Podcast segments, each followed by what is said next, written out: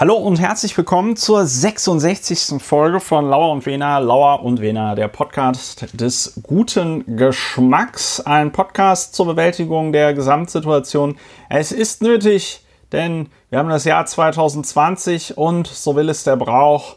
Ähm, seit Donald Trump zum Präsidenten der Vereinigten Staaten gewählt worden ist, werden die Jahre jedes Jahr immer ein bisschen verrückter. Und wir haben eine globale Pandemie, SARS-CoV-2 oder so. Ähm, und deswegen podcasten mein Podcastpartner Dr. Ulrich Wehner und ich noch immer getrennt voneinander. Und das jetzt, glaube ich, schon zum gefühlt zehnten Mal oder noch mehr. Also am anderen Ende der Leitung Dr. Ulrich Wehner, Strafverteidiger in Berlin. Wenn ihr ein ähm, ich bringe immer das Crystal Meth Labor. Ich weiß gar nicht, was mich daran so fasziniert. Ich glaube, Crystal Meth ist gar nicht äh, so eine tolle Droge. Ähm, also wenn ihr irgendwie in illegale Aktivitäten verstrickt seid und so doof wart, euch dabei erwischen zu lassen, dann meldet euch bei Dr. Ulrich Wehner in Berlin. Ja, äh, zu doof würde ich ja nicht sagen, äh, dass Pech habt oder zu Unrecht verfolgt werdet oder ähnliches. Also klar, wenn ihr zu doof wart auch, aber ich ist nicht die Grundannahme, dass jemand, der einer Straftat bezichtigt wird, beschuldigt wird, zu doof war. Also keine Sorge, ich äh, habe für alles Verständnis. Und äh, ja, das innerhalb und außerhalb, äh, aber vor allem innerhalb dieses Podcasts, den ich mit dem, meinem, dem Podcast-Namenspartner Christopher Lauer, Historiker, Publizist, Abgeordneter AD und INSPE des äh, ja, Abgeordneten des Berlin, Mitglied des Berliner Abgeordnetenhauses AD und INSPE mache. Und wir haben ein buntes Programm und ein, ein Kessel buntes. Ein Kessel äh, du, buntes. Du, du sagst für jeden ja etwas auch, dabei. Du sagst ja jetzt immer Abgeordneter in Spee. Das heißt, ich entnehme dir, äh, ich entnehme dieser. Ähm, ich habe mir tatsächlich heute gedacht. Ja. Entnehme, entnehme ich die Hoffnung deinerseits, dass ich es doch noch bitte mal machen würde, mal wieder. Marit Otze, ja. Es ist, ja. ich habe noch heute darüber nachgedacht, äh, ob ich, ich gedacht, weil das ist ja unabgesprochen. Ich habe das AD und ins B, also das ins B, weil es sich halt reimt, gewählt. Ja. Und habe noch heute gedacht, komisch, der Christopher sagt gar nichts dazu, weil das ist ja eine reine äh, Annahme von mir oder ist einfach nur so in den Raum gestellt. Äh, was heißt hier schon ins B? Also, äh, ja. Ja, soll ich es lassen? Nö, ich finde das ganz gut. Also ich fände das auch gar nicht schlecht, wenn ich 2021 wieder ins Abgeordnetenhaus einziehen ja, würde. dann AD und B. Ich muss, wir müssen halt nur gucken, mit welcher Partei. Ne? Die Grünen würden sich anbieten. Aber ja. ich weiß nicht, ob die so radikal, so radikal Berlin bis 2030 CO2-neutral machen wollen wie ich. Also jedenfalls hast du allerdings auch eine gewisse kulturelle Differenz zu einem grünen Ministerpräsidenten, dem einzigen grünen Ministerpräsidenten, oder täusche ich mich da? Ja. Äh, ja die haben aber, glaube ich, viele. Welche wäre das bei mir? Das ist äh, Winfried, Winfried Kretschmer, Kretschmer, der ja. äh, sich. Ja, aber was wäre die kulturelle Differenz? Ja, das kommt jetzt ja. Äh, der äh, sich wohl gedacht hat, es sei im Sommerloch eine Lücke für ihn frei. Und ähm, äh, vorgestern hieß es, die baden-württembergische Landesregierung verbietet Vollverschleierung an Schulen in Baden-Württemberg. Und ja. der Ministerrat, das ist offenbar das Kabinett, äh, habe am Dienstag beschlossen, dass es für Schülerinnen nicht mehr erlaubt sei, da ist schon ein Gleichheitsverstoß, ne? weil wenn der Schüler da kommt, sagt er, wieso, ich darf doch, äh, am Dienstag beschlossen, dass es für Schülerinnen nicht mehr erlaubt sei, mit Ganzkörperverhüllung in die Schule zu gehen. Das hat Ministerpräsident Winfried Kretschmann bestätigt. Ich habe ihn, glaube ich, vorhin Kretschmer genannt. Aber äh, ja. Es und ist ja auch ein schwieriger Name. Die heißen ja auch alle gleich. Für Lehrerinnen gelte das ohnehin bereits. Und dann hat er noch gesagt, auch wenn solche Fälle nicht zu erwarten seien, braucht es selbst für seltene Einzelfälle eine gesetzliche Regelung. Also, das ähm, ist Quatsch es ist, also ich unterstelle, also ich werfe ihm vor, dass er ein, ein, eine, ein Plätzchen im Sommerloch gesucht hat. Dieses Thema aufzumachen, ist sowas von daneben. Und also für Grüne gehört sich das meines Erachtens gar nicht. Das ist so, als wenn die CDU äh, gegen Kirchenglocken vorgeht. Oder noch schlimmer. Ähm, ja, oder in der Schule das Fach Gruppensex einführt. Ja, das Fach Queerness äh, und äh, ähnliches. Also solche Überlegungen. Ja. ja. also Grüne, jedenfalls, aber du wolltest dich wahrscheinlich auch nicht den, äh, auf der, der, Landesliste Stuttgart Ost oder äh, auf der baden-württembergischen Landesliste wolltest du sicherlich nicht starten bei den Grünen. Das wird schwierig, mit der baden-württembergischen Landesliste ins Berliner Abgeordnetenhaus zu kommen. Aber so ist we es. will see. We will ja. see. Wir leben ja in verrückten Zeiten. Äh, Ulrich, ganz kurz noch. Ähm, was machen wir hier eigentlich? Ah, gute Frage, gute Frage, gute ja. Frage, ja. Wir sind der Podcast gegen das Vergessen. Wir sind aber auch der Podcast gegen das Vorurteil, ist mir in dieser Woche aufgefallen. Das Vorurteil ist, jeder kennt es, die Meinungsbildung, die sich vollzieht, ohne eine Faktengrundlage, ohne eine Evidenzbasierung, ohne Grundlage in der Realität. Und das ist das, was wir gerne, ja, äh, wogegen wir sind und wogegen wir handeln. Und äh, das ist das Prinzip dieses Podcasts. Äh, nicht das Vorurteil, sondern das Nachurteil. Man darf urteilen, man muss urteilen, man darf auch falsch urteilen, man darf auch sich bei der Faktenbasis vertun.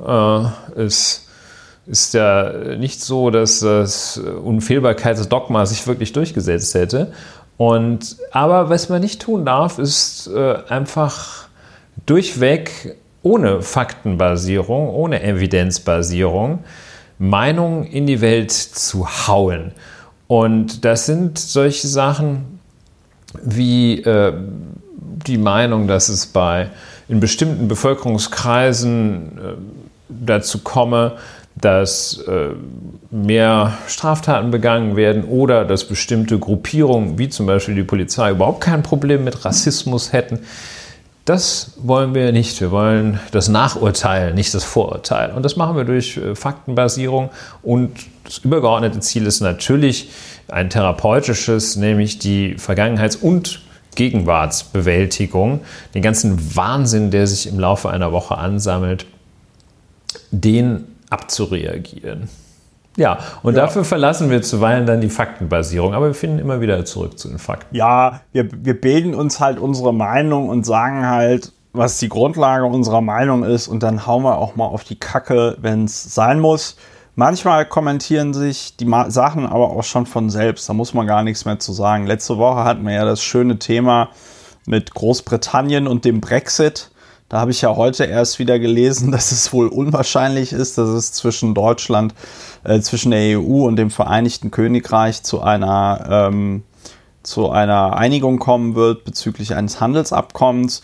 Und äh, da hatten wir ja letzte Woche schon über die sagenhaften 215 Millionen Zolldeklarationen gesprochen, die ähm, äh, dann ausgefüllt werden müssen und die dann Großbritannien 7 Milliarden Pfund im Jahr kosten werden, wenn der Brexit dann vollzogen ist.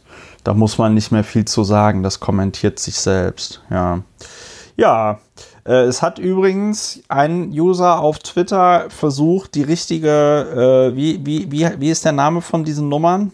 Zolltarifnummer herauszufinden. Die Zolltarifnummer herauszufinden für ein, für ein, was war das? Für ein gewebtes Wollsacko. Ja, äh, das war auch ist ganz knapp.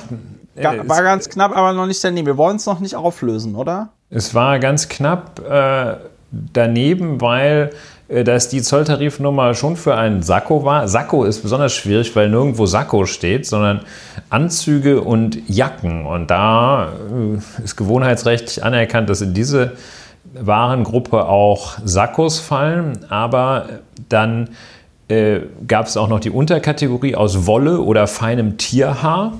Äh, das war auch alles richtig, aber es war das äh, falsche Oberkapitel, äh, nämlich gewirkt und gestrickt. Aber man musste in das Kapitel gewebt hineingehen und äh, dann jetzt war man ja schon fast richtig. Verraten. Ja, es ist jetzt auch nicht mehr, äh, ist jetzt auch nicht mehr so. Ja, der, der, der, Preis ist nicht mehr so heiß. Ähm, schön auch die Rubrik, äh, die es bei bestimmten Produkten gab, Fälle außer Katzen- und Hundefälle. Äh, das ist nochmal eine eigene Nummer gewesen dann. Schön, und äh, schön. ja, da war einiges los. Ich äh, versuche gerade, ja, äh, Ed Kai 7000 wird gegrüßt, der sehr nah dran war. Ich glaube auch, es am Ende dann geschafft hat. Ja, die 62.0 31100, das ist es. Vorher gab es einen äh, gescheiterten Versuch von, ich schaue gerade nach, ja, von, nee, das war nur der, der Tweet gefiel offenbar jemandem, der, der mit den Zolltarifnummern. Das äh, zeugt von sehr gutem Geschmack, liebe Leute. Ähm, ja, Mensch, jetzt habe ich gar nicht gesehen, ja, wer, so wer, den ersten Versuch hatte. Aber der war ja auch falsch. Ich glaube, das war derselbe. Ich glaube, Wahrscheinlich. Das war derselbe Typ. Wahrscheinlich. Ähm, aber wie gesagt, äh, Kai 7000, wenn das dein richtiger Name ist. Ähm, herzlich, herzlichen Glückwunsch. Herr, Herr 7000, wenn wir vielleicht mal so förmlich sind. Genau, Herr, Herr 7000, herzlichen Glückwunsch. Ja, gut, dann haben wir eigentlich äh, fast alles geklärt und sind schon fast am Ende der Folge. Nein, kleiner Spaß. Äh, worauf ich noch hinweise, ich habe heute mal geguckt, Ulrich, wir werden aktuell von ungefähr 3% unserer Hörerinnen und Hörer unterstützt. Äh, vielen lieben Dank an euch, 3%. Ihr macht es genau richtig. Ihr gebt äh, Geld für diesen Qualitätspodcast aus und unterstützt ihn regelmäßig. Das freut uns beiden sehr. Nun kommen wir zu den 97%, die noch keinen Dauerauftrag eingerichtet haben. Tja, liebe Leute, was soll ich sagen? Jede Woche diesen Podcast hören und nicht unterstützen, das ist schlecht.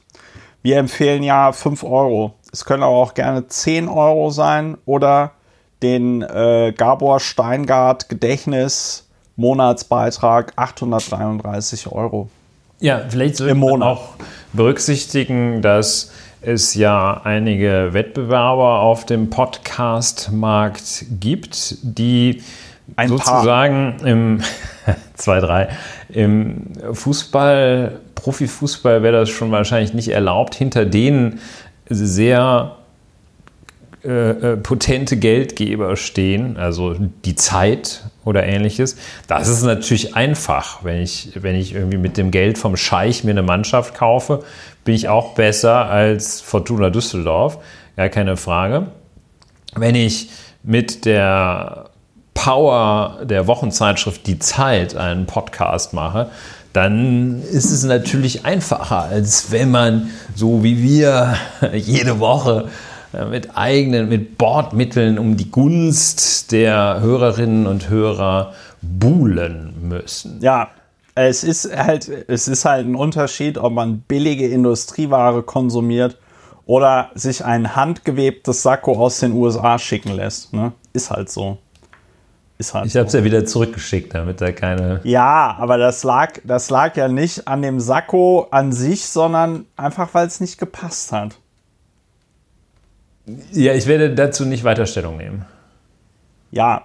Es ist ein, Lauf, ist ein laufendes Verfahren. Es ist ein laufendes Verfahren. Jedenfalls haben wir, ähm, haben wir, ist das quasi der gentle Reminder an die 97 Prozent der Hörerinnen und Hörer, die sich dazu entschieden haben, diesen Podcast regelmäßig zu hören, aber nicht zu unterstützen.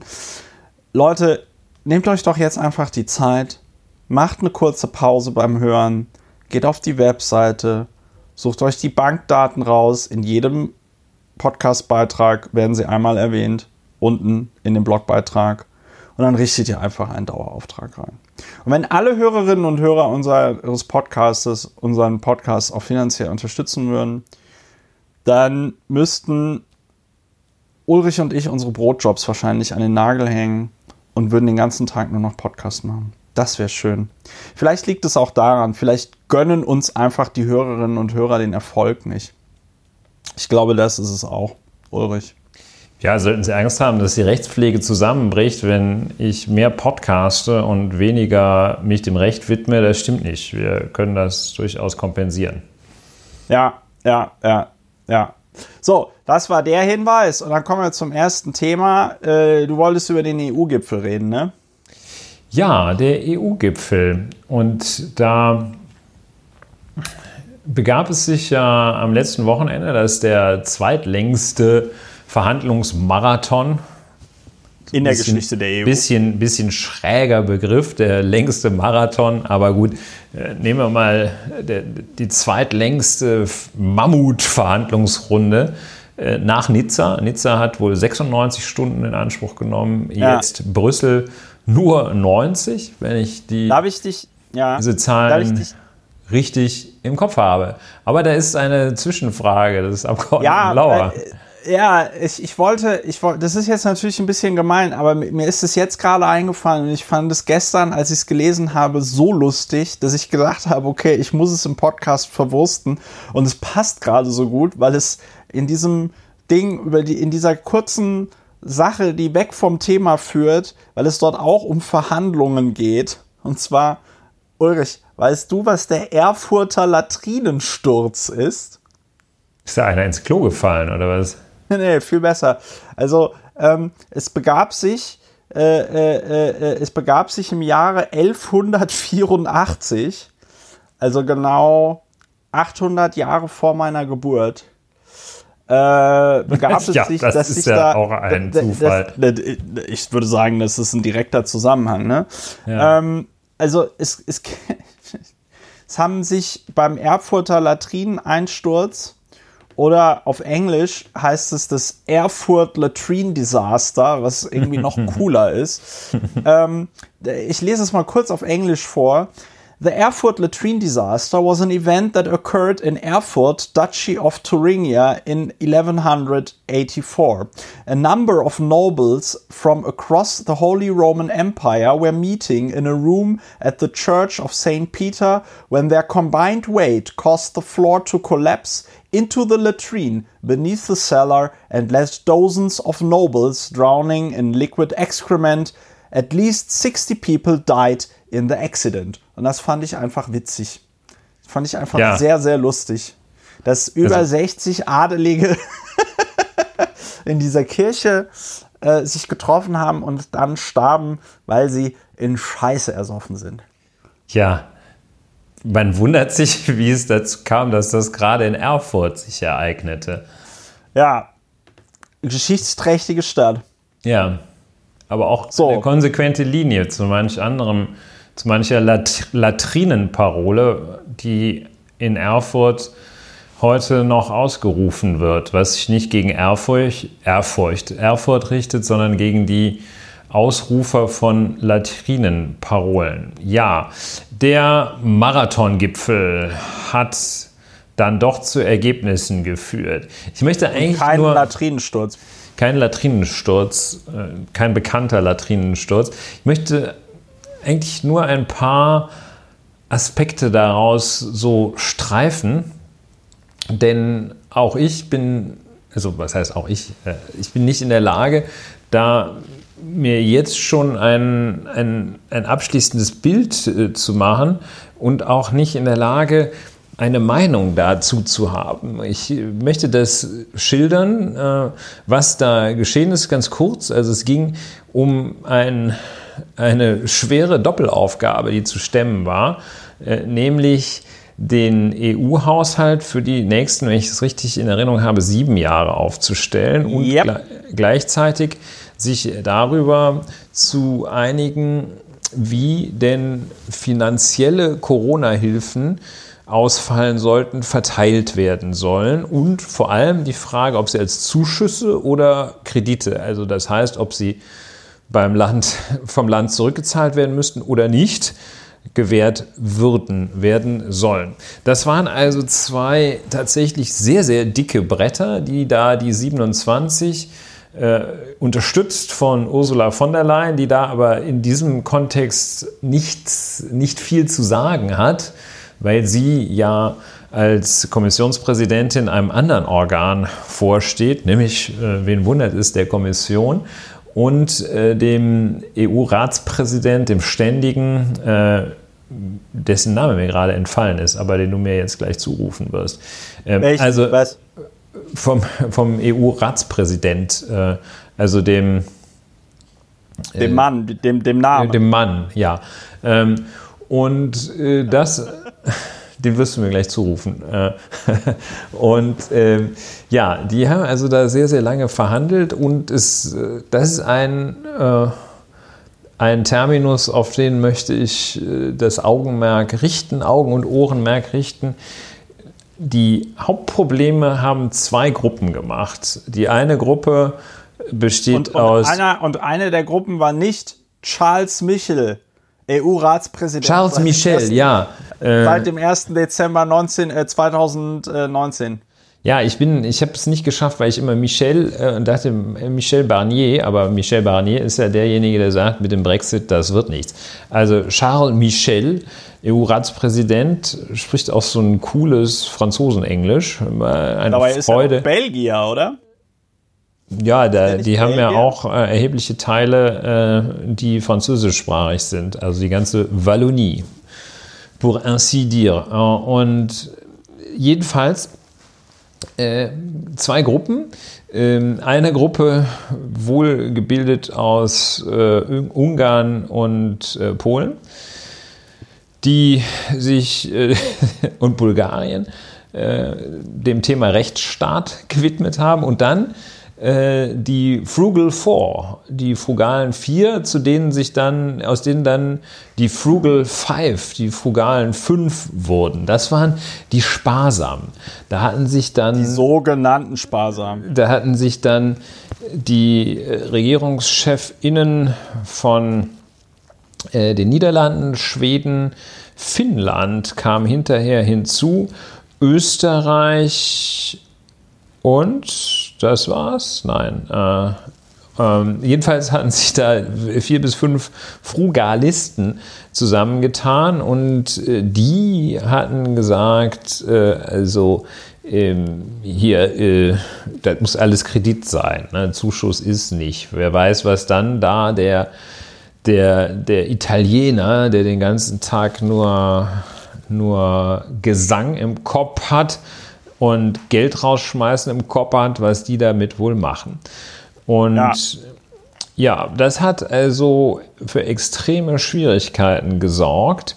Und äh, letztlich hat sich herausgestellt, dass ähm, die sich dann aber äh, mit dieser vorgeschobenen Sparsamkeit durchaus äh, kaufen ließen durch Großzügigkeit, nämlich Großzügigkeit, was die eigenen Beiträge zum EU-Haushalt, ausgedrückt in Rabatten, was die eigenen, was die Rabatte für den eigenen Beitrag zum EU-Haushalt anging. Da ließen sie sich dann mit äh, kaufen. Das heißt, die haben also ihre Zustimmung zu einer möglichst hohen Quote von Zuschusszahlungen an Staaten, die von der Corona-Pandemie besonders hart getroffen worden sind.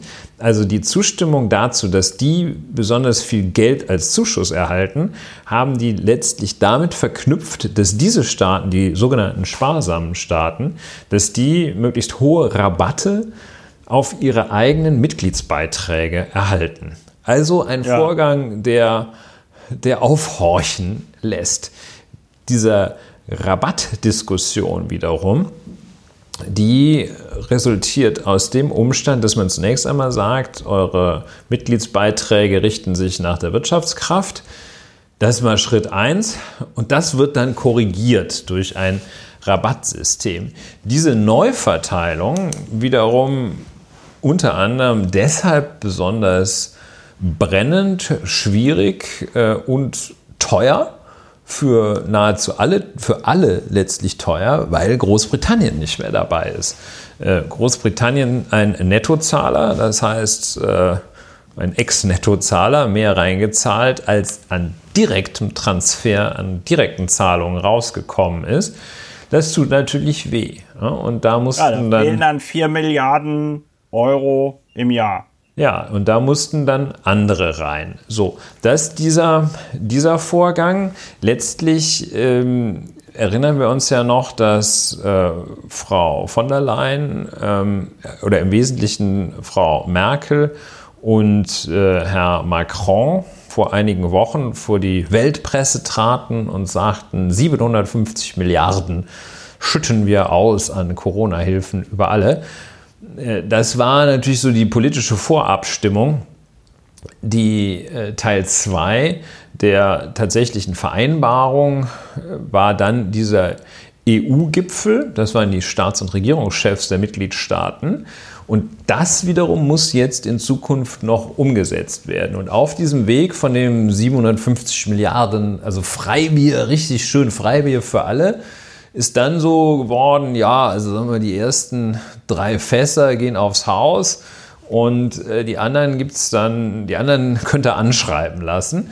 Ähm, das war dann der EU-Gipfel und jetzt muss man gucken, wie sich die Verteilung im Einzelnen dann gestaltet. Das ist natürlich ein hochkomplexes Ding und man kann sich durchaus vorstellen, dass der ein oder andere da der Mitgliedstaaten darauf schielt. Man kann sich auch durchaus vorstellen, dass der ein oder andere sich da ähm, mal so ein, zwei Milliarden für Computer, für IT-Infrastruktur kommen lässt und die vielleicht unter dem im, im äh, nationalen Kabinett aufteilt. Also alles nicht so ganz einfach. Aber jedenfalls ähm, wurde dieser Anteil immer geringer des Zuschusses. Dann hat man so gesagt, ja, also ähm,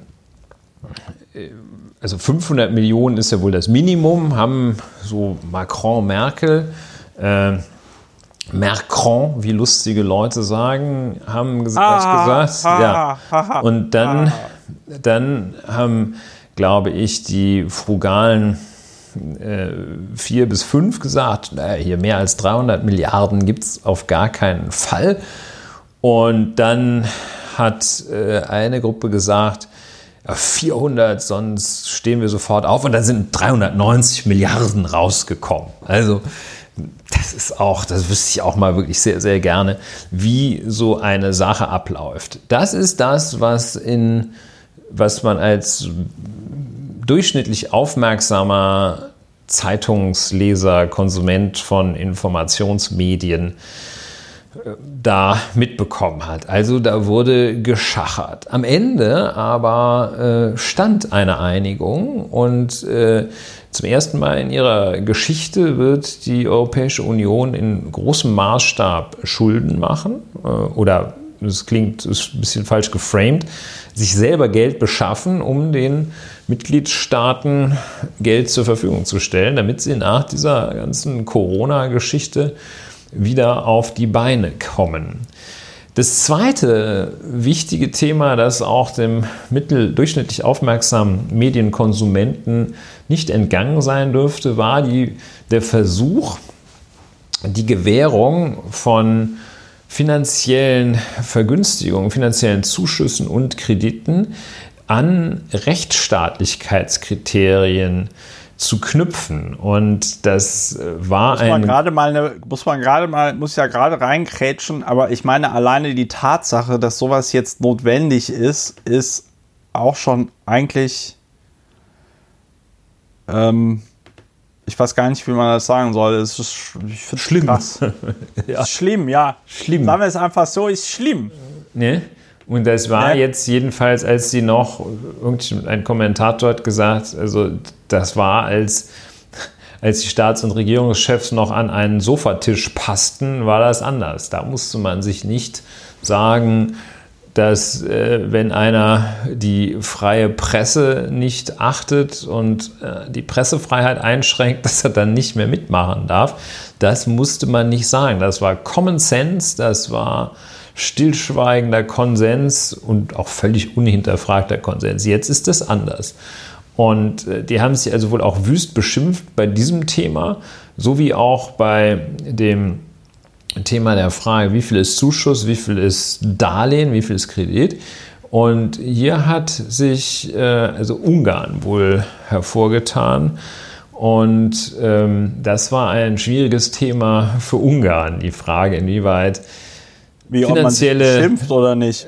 inwieweit finanzielle Zuschüsse denn davon abhängen sollen, ob Rechtsstaatlichkeitskriterien erfüllt werden oder nicht. Und am Ende des Tages hat man, ist auch nicht ganz einfach, das zu klassifizieren, aber am Ende des Tages hat man sich darauf verständigt, dass die EU-Kommission, also der, das Organ mit Ursula, Dr. Ursula von der Leyen an der Spitze, dass die EU-Kommission bei Verstößen gegen Rechtsstaatlichkeitsgrundsätze Maßnahmen vorschlagen kann, die dann vom EU-Ministerrat mit qualifizierter Mehrheit angenommen werden müssen. Diese qualifizierte Mehrheit ist so eine, die aus einer Stimmenmehrheit besteht und gleichzeitig als zweites Kriterium eine bestimmte Bevölkerungszahl 60 Prozent. repräsentiert haben muss. Also das ist kein einfaches Kriterium und da können sich dann immer äh, bestimmte Gruppen haben da äh, Sperrminoritäten. Also jedenfalls aber hat äh, Ungarn diese Regelung äh, nicht schockiert und jetzt verkaufen alle die Ergebnisse zu Hause als Erfolg. Vor allem Mark Rutte, der niederländische Ministerpräsident, der, oh Wunder, oh Wunder, demnächst Wahlen hat, stellt sich als großer Sparmeister da zu Hause. Ähm, die übrigen werden das wahrscheinlich auch tun. Viktor Orban wird wahrscheinlich sagen, dass er jetzt wirklich, äh, dass die EU ihm bescheinigt hat, dass alles tiptop ist in seinem Land. Und das sind die Ergebnisse. Also zwei Themen bleiben hängen. Äh, was dann sehr interessant ist, ist, wenn man sich äh, dann mal, und das ist ganz schön dokumentiert, die Schlussfolgerungen dieses Europäischen Rates anschaut. Das sind nämlich äh, insgesamt äh, sind das gut, äh, gut 50 Seiten wirklich krass technischer Dinge, die da zusammengetragen worden sind, die die Staats- und Regierungschefs der 27 EU-Mitgliedstaaten dort vereinbart haben. Und da ist zum Beispiel auf Seite 5 die Aufteilung der 750 Milliarden Euro auf verschiedene Programme. Da sieht man dann, dass Aufbau- und Resilienzfazilität insgesamt 672 Milliarden, davon Darlehen 360 Milliarden, davon Finanzhilfen 312,5 Milliarden. Ähm, und ähm, ja, dann das Programm Horizont Europa kriegt 5 Milliarden, Fonds für einen gerechten Übergang 10 Milliarden, RESC EU 1,9 Milliarden. Ähm, ja, das sind alles solche Sachen, die da beschlossen worden sind. Also wenn man sich, das ist ein furchtbares Dokument, da zum Einschlafen, ähm, kann man auch eigentlich kaum verstehen, äh, wenn man sich da nicht einen Tag drüber setzt. 153 Punkte. Äh, der 153. Punkt der Schlussfolgerung der Staats- und Regierungschefs ist, diese Bruttoermäßigungen werden von allen Mitgliedstaaten entsprechend ihrem BNE finanziert. Bruttonationaleinkommen. Ja, und das ist da ausgehandelt worden. Also äh, ich empfehle, das mal, da mal einen Blick drauf zu werfen. Dann sieht man, dass sie tatsächlich gearbeitet haben. Es ist irgendwie so ein bisschen mysteriös, weil es so aus, weil der Eindruck entstanden ist, als hätte da eine ähm, das ist wahrscheinlich despektierlich, aber als sei das so eine Bazargeschichte, als würde da also einfach nur irgendwie so ein bisschen geschachert. Ähm, und in, in Wirklichkeit ist da wohl auch tatsächlich Sacharbeit gemacht worden. Die Stimmen, die es zu diesem EU-Gipfel gibt, lassen sich in drei Lager, drei Gruppen einteilen. Die einen, die sagen, total enttäuschend, da hat Europa jetzt seine, die hässliche Fratze des Geizes gezeigt. Das ist die eine Gruppe. Die andere Gruppe sagt, sensationell, ein historischer Durchbruch. Die äh, EU rauft sich zusammen, beschafft Knete und verteilt diese Knete. Vergleicht das mal mit diesem Desaster von USA aktuell. Und die dritte Gruppe, die Verschiedenes äh, kritisiert und Verschiedenes begrüßt. Bei Verschiedenes kritisiert wird unter anderem so ein äh, äh, ironisch gesprochen Randthema wie äh, Klimaschutz, äh, dass das etwas stiefmütterlich behandelt worden sei, kritisiert und Ja, wieso? Ist doch total gutes Wetter. Ich weiß gar nicht, was die Leute mit dem Klimaschutz haben. Ja, es regnet doch, ist doch gar nicht so trocken der Sommer. In Berlin regnet es ja mehr als als äh, im als Regenwald. letztes Jahr. Und ja. Als letztes Jahr, als wie letztes Jahr, genau. So, also das ist die dritte Gruppe, die sagt, ja, also hätte man vielleicht mal ein bisschen andere Schwerpunkte, ein bisschen moderner setzen können, aber schön, dass ihr euch geeinigt habt. Ja, schwer zu durchschauen. Ähm, mich würde interessieren, ob du zu diesem Ganzen eine Meinung hast. Und ansonsten Meinung sollten wir es mal. Immer. Es geht jetzt, ja, es geht jetzt sehr weiter. Ähm, das ganze Parlament muss das noch, äh, muss dem zustimmen. Äh, ja, und, und, hat schon ganz, ganz viele Änderungswünsche. Änderungswünsche. Das Parlament hat ja hier anders als, äh, als in nationalen Parlamenten nicht das äh, Königsrecht, das Haushaltsrecht hat es nicht. Haushalt macht der Chef hier, nicht äh, sozusagen, äh, Haushalt macht hier der König, nicht das Parlament, die Könige zusammen. Ja, und das ist der, der Zustand. Ich neige dazu zu sagen, ja, das ist Europa. Da sitzen die und ringen und am Ende kommt etwas raus, ein Kompromiss natürlich, den man sich nicht so, der sich nicht so glänzend gestaltet, wie man, wenn, wenn man das selber gemacht hätte, sieht er nicht aus. Aber äh, ich glaube doch, dass hier das ist ein Zeichen von Handlungsfähigkeit ist. Das kann ich nicht wirklich belegen. Sieht mir aber ganz gut aus. Gleichzeitig natürlich brennende Sorge, dass der Umgang mit oder das Verständnis von Rechtsstaatlichkeit äh, keineswegs einheitlich ist.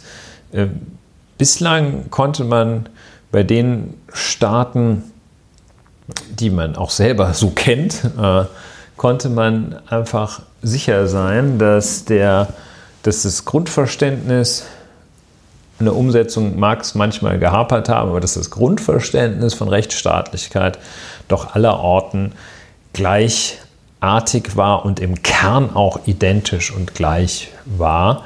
Das ist jetzt nicht mehr der Fall. Und da muss man etwas aufpassen.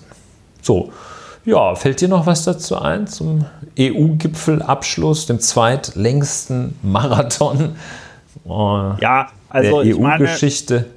Ja, äh, ich glaube, wir sollten, also man muss ja, man muss ja fairerweise, sollten wir mal so anfangen, dass wir uns ja ziemlich aufgeregt haben in diesem Podcast, als äh, es genau darum ging, dass äh, von Deutsch, also dass sich die Deutschen so ähm, vorab komplett zu weigern scheinen, auch nur in die Nähe von sowas wie den Euro-Bonds zu gehen. Ne? Mhm. Und äh, wenn ich das jetzt richtig sehe, haben wir jetzt 390 Milliarden Euro, die als die die EU erstmalig in ihrer Geschichte quasi gemeinsam für alle Mitgliedstaaten als Schulden aufnehmen wird. Ja. Das ist in meinen Augen schon eine, äh, ein Ereignis, was man erstmal so würdigen kann. Und ich ja. glaube auch, dass man, wenn man sich halt da so hinstellt und äh, was heißt so hinstellt, wenn man halt feststellt,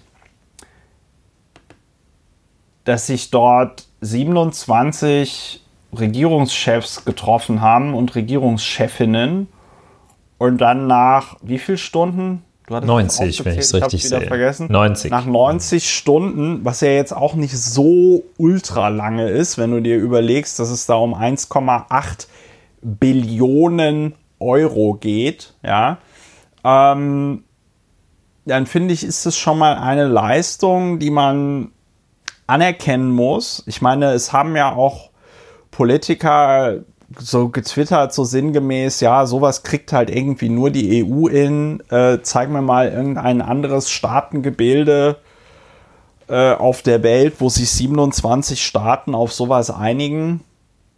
Und ich glaube, das stimmt. Mhm. Und ich glaube, darüber kann man sich in einer Zeit, in der es weltweit drunter und drüber geht, äh, kann man sich eigentlich drüber freuen. Also sagen wir mal, dass da noch so viel Restverstand bei den Politikern äh, vorhanden zu sein scheint. Und natürlich muss man das dann en Detail kritisieren. Ne? Also mhm. ich sag mal, äh, Ursula von der Leyen hat ja einen sehr ambitionierten Klimaplan präsentiert gehabt und da wird sich halt einfach zeigen, ob die EU in der Lage ist, äh, das zu machen oder eben nicht. Ähm, es ist tatsächlich eine sehr existenzielle Frage. Und äh, da bin ich jetzt aber auch ganz offen. Ich bin da jetzt nicht so in diesen in diesem eine Billion Euro Haushalt und in diesen 750 ist auch schwierig. Milliarden ist Hilfen so in jedem Programm drin, dass ich jetzt beurteilen könnte, oh, das geht oder das geht gar nicht. Ich erinnere aber gerne daran, dass es auch schon EU-Haushalte gab, wo Länder also komplett blockiert haben und es ein ziemliches Ringen war, äh, diese Haushalte dann da von diesem Ministerrat beschlossen zu bekommen. Ja, und vor dem Hintergrund finde ich das, ähm, finde ich das schon finde ich das schon anerkennenswert und, und gut. Ne? Also klar wünscht man sich am Ende, dass äh, so Länder wie Polen und Ungarn in ihre Schranken gewiesen werden. Und da wird sich halt einfach zeigen müssen, ob die das dann hinkriegen nach, äh, sag ich mal, also in diesem Mechanismus, den du da beschrieben hast, ja, oder ob äh, Viktor Orban und äh, in Polen da Duda und Kaczynski, ob die da so weitermachen können, ohne dass ihnen da, sag ich mal, ernsthaft jemand einen Riegel vorschiebt und sagt, nee Leute, so geht's nicht. Ne? Ähm, das ist, glaube ich, im Moment ein großes Manko der EU, dass da nicht so entschieden äh, reingegrätscht wird. Also ich kann mich noch dran erinnern, als in ähm, in Österreich es die erste FPÖ-Regierung gab. War da, hießen die damals noch FPÖ mit dem Jörg Haider oder hießen die anders? Ja, ich meine, die hießen schon immer FPÖ, aber ich bin mit der Geschichte da. Ja, also so sagen wir mal, sagen wir mal für den, sagen wir mal im Rahmen der Messgenauigkeit, dass sie FPÖ hießen. Ähm, aber damals gab es einen breiten Boykott Europas gegen Österreich. Also die wurden nicht mehr mit der. Die wurden nicht mehr eingeladen, mal, ne? Mit der Zange angepackt, ja. Also ja. das war wirklich äh, ganz. Das ganz wurde nur noch getoppt von der Zeit, als Kurt Waldheim österreichischer Bundespräsident war und ich glaube, die einzige oder eine der ganz wenigen Auslandsreisen, zu denen er eingeladen worden war, war in den Vatikan, weil er Kurt Waldheim eine Vergangenheit auf dem Balkan hatte, die unter anderem mit SS-Zugehörigkeit umschrieben ist und äh, sich wohl an der Begehung grausamer Taten konkretisiert hatte. Ja, so viel zu Österreich. Ja, also will damit sagen, es ist ähm, leider herrscht in der EU ein äh, Klima, wo, sag ich mal, solche Grenzüberschreitungen, wie sie seit Jahren äh, vor allen Dingen in Ungarn, aber jetzt auch immer mehr in Polen stattfinden, einfach nicht sanktioniert werden. Ne? Und das äh, bedroht halt, sag ich mal, im Kern die EU und es bedroht halt im Kern auch die Funktionsfähigkeit der EU. Ähm, wo, wo auf, worauf ich überhaupt nicht klarkomme, sind ja diese sogenannten äh, sparsamen vier. Äh, Mark Schieritz von ähm, der Zeit, der da ja im Wirtschaftsteil arbeitet, hat es auf Twitter eigentlich wunderbar zusammengefasst. Der hat halt irgendwie sinngemäß geschrieben, äh, naja, also in einer Zeit, in der Geld äh, quasi nichts mehr kostet, weil die Zinsen so niedrig sind, äh, da noch einen auf sparsam zu machen, ist halt auch nicht mehr so richtig ähm, nachvollziehbar. Ne?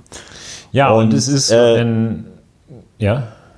Ja, und das ist, und das ist, also ich, ich komme auf diese sogenannten sparsamen vier nicht klar. Also ich komme einmal auf dieses Framing nicht klar, sparsame vier, ja. Weil äh, ich hatte das selber getwittert, ich hatte gesagt, man sollte da eher von den, äh, ich habe keine Ahnung, von Wirtschaft äh, vier reden, ja, oder fünf oder wie viele das am Ende auch immer sind. Und ähm, ja, also ich, mir, mir, fällt das, mir fällt das ganz, ganz schwer, das in Worte zu fassen, die nicht aus irgendwelchen wüsten Beschimpfungen bestehen, weil es einfach so, also es ist so dermaßen anti, auch anti-intuitiv, weil es ist ja klar, dass du in dem Moment, in dem du eine globale Krise hast, die vor allen Dingen darin besteht, dass äh, Absatzmärkte einbrechen und äh, Umsätze einbrechen und die Wirtschaft äh, äh, strauchelt und ähm, die Leute arbeitslos werden und die ähm, ja, Kaufkraft sinkt und so weiter und so fort, ja. Da kann die Lösung ja nicht sein, dass du sagst, so und jetzt weiß ich nicht, jetzt sparen ja, wir noch. Es ist bedauerlich, dass hier ein, ein so ein, ein, ein Verhaltensmuster, das aus der, ja, aus dem kleinen Bürgertum kommt ähm, oder äh, jedenfalls so ein äh, aus dem Privatleben stammendes Muster, die Sparsamkeit, hier übertragen wird auf einen Zusammenhang, nämlich das Handeln innerhalb der Europäischen Union von 27 Staaten und dafür keine Übertragbarkeit gegeben ist. Das, ja. äh, man kann dazu stehen, äh, wie man will, äh, ob jetzt so ein Familienverbund, ob das da sinnvoll ist, dass man nach Möglichkeit, wenn man halt äh, äh, genug verdient, dass man nach Möglichkeit so ein paar Monatseinkommen immer so zur Seite legt, damit man da, ja, wenn mal was Schlimmes passiert, äh, Knete hat und dass ja. man dann lieber ein bisschen sparsam ist oder das, das ist so eine Mentalitätsfrage, das kann ja jeder entscheiden, wie er mag. Ähm, aber dass äh, die Funktionsweise eines Staates und erst recht einer äh, einer Union von Staaten ist eben eine andere. Das lässt sich nicht so übertragen. Und das ist, glaube ich, genau der Versuch der frugalen 4 bis 5 gewesen. Ähm, da sind ja nicht umsonst die kalvinistisch geprägten Niederlande dabei, die sagen, oh, gib bloß nicht das Geld einfach so aus. Und schon gar nicht hier diesen Hallodries da unten im Süden. Ähm, und äh, ja, das ist ein, ein Übertragungsfehler sozusagen, äh, nämlich äh, ein vielleicht erwünschtes, äh, begehrtes Handeln aus, der, aus dem einen Umfeld zu übertragen auf das andere Umfeld. Das ist natürlich etwas unredlich, das kommt dann gut an. Und was mich halt auch ärgert, ist, dass dass äh, ja, äh, das ist hängen geblieben. Äh, jedenfalls ein wichtiger Teil äh, dessen, was hängen geblieben ist, ist ähm, gerade äh, diese, ja, dieser, dieser Kampf der Sparsamen. Und wie nennt man denn die anderen? Sind das die, äh, die Verschwender oder was? Die Üppigen. Und die Üppigen, ja, die also die Geld zum Fenster rausschmeißer oder was. Ja, ja Und also ich glaube.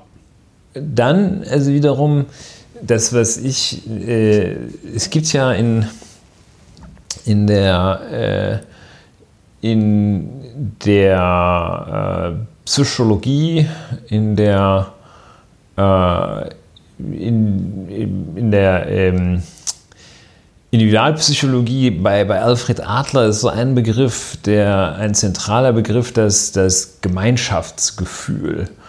Und ähm, das Gemeinschaftsgefühl wird eben auch äh, so als Gegenstück zur, zur Machtkultur gesehen, als wichtiges Kriterium der, der eigenen psychischen Gesundheit und ähnliches, aber eben äh, auf einem anderen, also auf dem Staat oder auf, auf dem Level, wo sich Gruppen äh, in irgendeiner Weise zusammenfinden, zusammenfinden wollen oder müssen, ähm, ist das der Gegensatz zu Egoismus. Und ähm, das äh, Gemeinschaftsgefühl gebietet es oder daraus resultiert, dass alle zusammenschauen, was das Beste für die Gemeinschaft ist und danach handeln, äh, wohingegen äh, der reine Individualismus, ähm, Egoismus eben danach handelt und entscheidet, was das vermeintlich Beste für einen selbst ist. Das ist sozusagen ähm, Trump versus EU. Äh, also Trump, der, also dem man jedenfalls nachsagt, und es gibt deutliche Anzeichen dafür, dass eigentlich der eigene Vorteil für ihn das einzige ist, was zählt. Gegenüber so einem breiteren Konzept, wie es die Europäische Union, die ja auch mal Europäische Gemeinschaft hieß, äh, darstellt, nämlich das Wohl insgesamt zu mehren. Und da kann es in der Tat einmal ein Zwischenschritt sein, dass der eine dem anderen Geld gibt, damit es hinterher beiden besser geht. Und in diesem Sinne ist es ein Great Achievement, äh, dem schließe ich mich auch an, dass sie überhaupt zu Potte gekommen sind. Ähm, in der Gesamtheit wirkt es so ein bisschen ja, ein bisschen unüberschaubar, finde ich. Und, ja, äh, das mag an der, das mag, das, das mag halt an der Summe, das mag an der Summe von 1,8 Billionen Euro. Ja, die kann ich mir auch schon schlecht vorstellen. Kann man sich schlecht vorstellen. Vielleicht hat da Susanne Klatten eine Vorstellung von. Ich fand, und da würde ich gerne nochmal einhaken, wirklich gut, was du jetzt nochmal in, in, in Bezug auf das Thema Sparen gesagt hast. Es ist nämlich, glaube ich, genau das, was mich auch an dem, ähm, also was mich an der Verwendung des Wortes Sparen und Sparsamkeit dann in der Medienberichterstattung so aufregt, weil ich glaube, Sparen, nee, nicht ich glaube, sondern ich bin fest davon überzeugt, Sparen ist kein Selbstzweck. Ja, also wenn du irgendwie dein ganzes Leben sparsam bist und dann hast du, weiß ich nicht, auf deinem Sper äh, Sterbebett äh, eine Million Euro auf dem Konto und äh, kannst die am besten noch nicht mal irgendjemandem ordentlich vererben, dann würde ich einfach sagen, ja, hast du, hast richtig toll hingekriegt, ne? So. Und ähm, die, äh, äh, was du gesagt hast, genau richtig. Also, ne, wo, worauf spare ich, dass man irgendwie sagt, okay, ich will immer mindestens 5000 Euro auf dem Konto haben äh, wenn mal die Waschmaschine kaputt geht. Falls ich mir mal einen neuen Anzug kaufen will. oder ein paar Schuhe. Nein, aber oder ein falls, paar Schuhe. Oder falls, falls mal irgendwie, äh, weiß ich nicht, da geht die Waschmaschine kaputt und dann gehen so Küchengeräte ja immer gleichzeitig kaputt und noch die Spülmaschine und dann will man vielleicht noch mal in den Urlaub fahren oder so und dafür will man sich dann ja nicht verschulden und dann ist es immer gut, wenn man weiß, okay, es ist noch Kohle da äh, bevor der Dispo kommt, ja, und dann ähm, äh, äh, spart man auf sowas. Oder man sagt, ich spare auf ein neues iPhone oder ich spare auf einen Urlaub oder bla bla bla bla bla, ja. Das ist Sparen im Sinne von, äh, ja, also auf ein Ziel hin. Diese Frugal vor können ja überhaupt nicht begründen, wofür gespart werden soll, und um das noch auf die Spitze zu treiben, wenn man sagt, man spart auch Geld dafür, damit man in der Notsituation Geld hat. Was, wenn nicht eine Notsituation ist denn das, was wir gerade hier erleben? Also wie, wie viel mehr soll denn die Scheiße den Ventilator treffen, als jetzt in einem Moment, wo halt die gesamte Weltwirtschaft voll in den Keller geht weil wir noch immer eine nicht behandelbare globale Pandemie haben. So. Und, ähm, und das regt mich daran so auf, dass dieses, dass dieses, da sagt dann einer, ja, ich bin jetzt einer von den sparsamen vier und es wird überhaupt nicht hinterfragt. Niemand fragt diesen Rutte äh, oder Rütte, wie der da heißt. Äh, ja, also, was ist denn ihr, was ist denn jetzt ihr Hintergedanke? Also, außer dass sie jetzt für die Niederlande irgendeinen Rabatt raushandeln wollen bezüglich, also ich meine, auch die Niederlande hätten ein Interesse daran, also gerade die Niederlande hätten ein Interesse daran, dass sich die EU sehr stark beim Thema äh, Klimawandel engagiert. Ja, also sie heißen ja nicht umsonst Niederlande, ne? Tä, ja, also ich wollte es gerade nochmal erklären für die Hörerinnen und Hörer, denen nicht bewusst ist, dass weite Teile der Niederlande unter dem Meeresspiegel liegen und äh, daher, Atlantis. Ja, Atlantis mindestens. Und daher daran zu knabbern hätten, wenn die niederländischen Deiche nicht mehr halten. Nein, und also das ist halt genau der Punkt. Und ich würde dem, dem, äh, dem Sparen das Investieren ähm, hin äh, gegenüber äh, stellen. Ne? Weil auch wenn du, sag ich mal, dein Geld irgendwie anlegst oder so, ist das ja nicht tatsächlich sparen. Du sparst dir das ja nicht auf, sondern du investierst es irgendwo rein, wenn du die Möglichkeit dazu hast, ja. Also du investierst es in, äh, weiß ich nicht, Aktien oder in Firmenanteile oder irgendwie in sonst irgendwas, ja, wo du dann irgendwie sagst, ich erhoffe mir davon, dass mit diesem Geld dann irgendwas passiert und ich am Ende äh, Geld zurückbekomme. Ja. Und das, und das ist diese, das ist diese Fundament, das ist irgendwie diese fundamentale, dieses fundamentale Verständnis davon, wie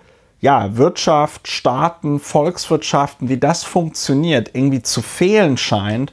Und dass du im Jahr 2020, nachdem du ja gesehen hast, wohin diese Sparpolitik, die seit, ich weiß nicht, den 80er Jahren Ronald Reagan, Margaret Thatcher, der schlanke Staat, kam in Europa alles ein bisschen später. Aber wir sehen noch, wo diese Sparpolitik hingeführt hat. Ja. Und so. dann äh, das einhergehen mit dem Spiel, mit dem Vorurteil. Das sei hier im Podcast gegen das Vorurteil gesagt. Mit diesem das Spiel mit dem Vorurteil, dass diese Länder, äh, die von Corona besonders hart getroffen sind, sowieso selber schuld sind und äh, im Zweifel da unten im Süden liegen und nicht mit Geld umgehen können. Und in diesem Zusammenhang sei daran erinnert äh, und nochmal ganz deutlich gesagt, Italien ist, nachdem das Vereinigte Königreich sich ja verabschiedet hat, ist Italien der drittgrößte Nettozahler in der Europäischen Union. Und äh, also äh, der, Wusste ich bis jetzt da, eben gerade auch nicht. Wo der Saldo, ich weiß nicht, ob das jetzt nach diesen Neuregelungen so bleibt, ähm, aber das heißt, da wo der Saldo zwischen dem, was sie an Mitgliedsbeiträgen reinzahlen und dem, was sie unmittelbar rauskriegen, äh, am dritthöchsten ist. Höchster Nettozahler, klar, ist auch das größte Land, das wird ja an der Wirtschaftsleistung äh, insbesondere gemessen, ist äh, Deutschland. Äh, dann kam das Vereinigte Königreich, das kommt jetzt aber nicht mehr. Dann Frankreich und schon gleich dahinter Italien. Dann folgen die Niederlande. So, dieser Nettozahler, das ist natürlich totaler, das ist äh, ein, ein Parameter, aber äh, ja, definitiv ja auch, nicht der entscheidende, weil. Wir haben ähm, ja auch letzte Woche gesehen, dass es auch einfach nicht stimmt. Weil es ja, äh, ne, wie gesagt, es gibt ja Kosten, die berechnet ja keiner. Nein, nein, gut, aber der also, Nettozahler, das ist äh, halt schon etwas, was stimmt. Nur das ist nicht ja, die Aussagekraft, äh, die Aussagekraft dafür, was ein, ob die Vorteile die Nachteile überwiegen, hat es ja, halt gar keinerlei Aussagekraft. Mit, das meinte ich mit, das meinte ich mit, es stimmt nicht, weil man diese ganzen zweite und also diese ganzen Effekte zweiten und dritten Grades, die du nämlich nicht unmittelbar, äh, denen du nicht unmittelbar eine Eurosumme anheften kannst, die werden da ja nie mitgedacht. So ist es. Ne? Also wenn man, wenn auch Italien müsste ja wahrscheinlich Zolldeklaration Größenordnung 200 Millionen äh, äh, Stück und ungefähr Kostenpunkt 5 Milliarden Euro im Jahr ausfüllen, Ja, wenn sie nicht Mitglied der EU wären. Also ne? für So, Deutschland sind die, die zuletzt gezahlten, äh, für, für 2018 habe ich das hier, äh, netto eingezahlten 13,4 Milliarden.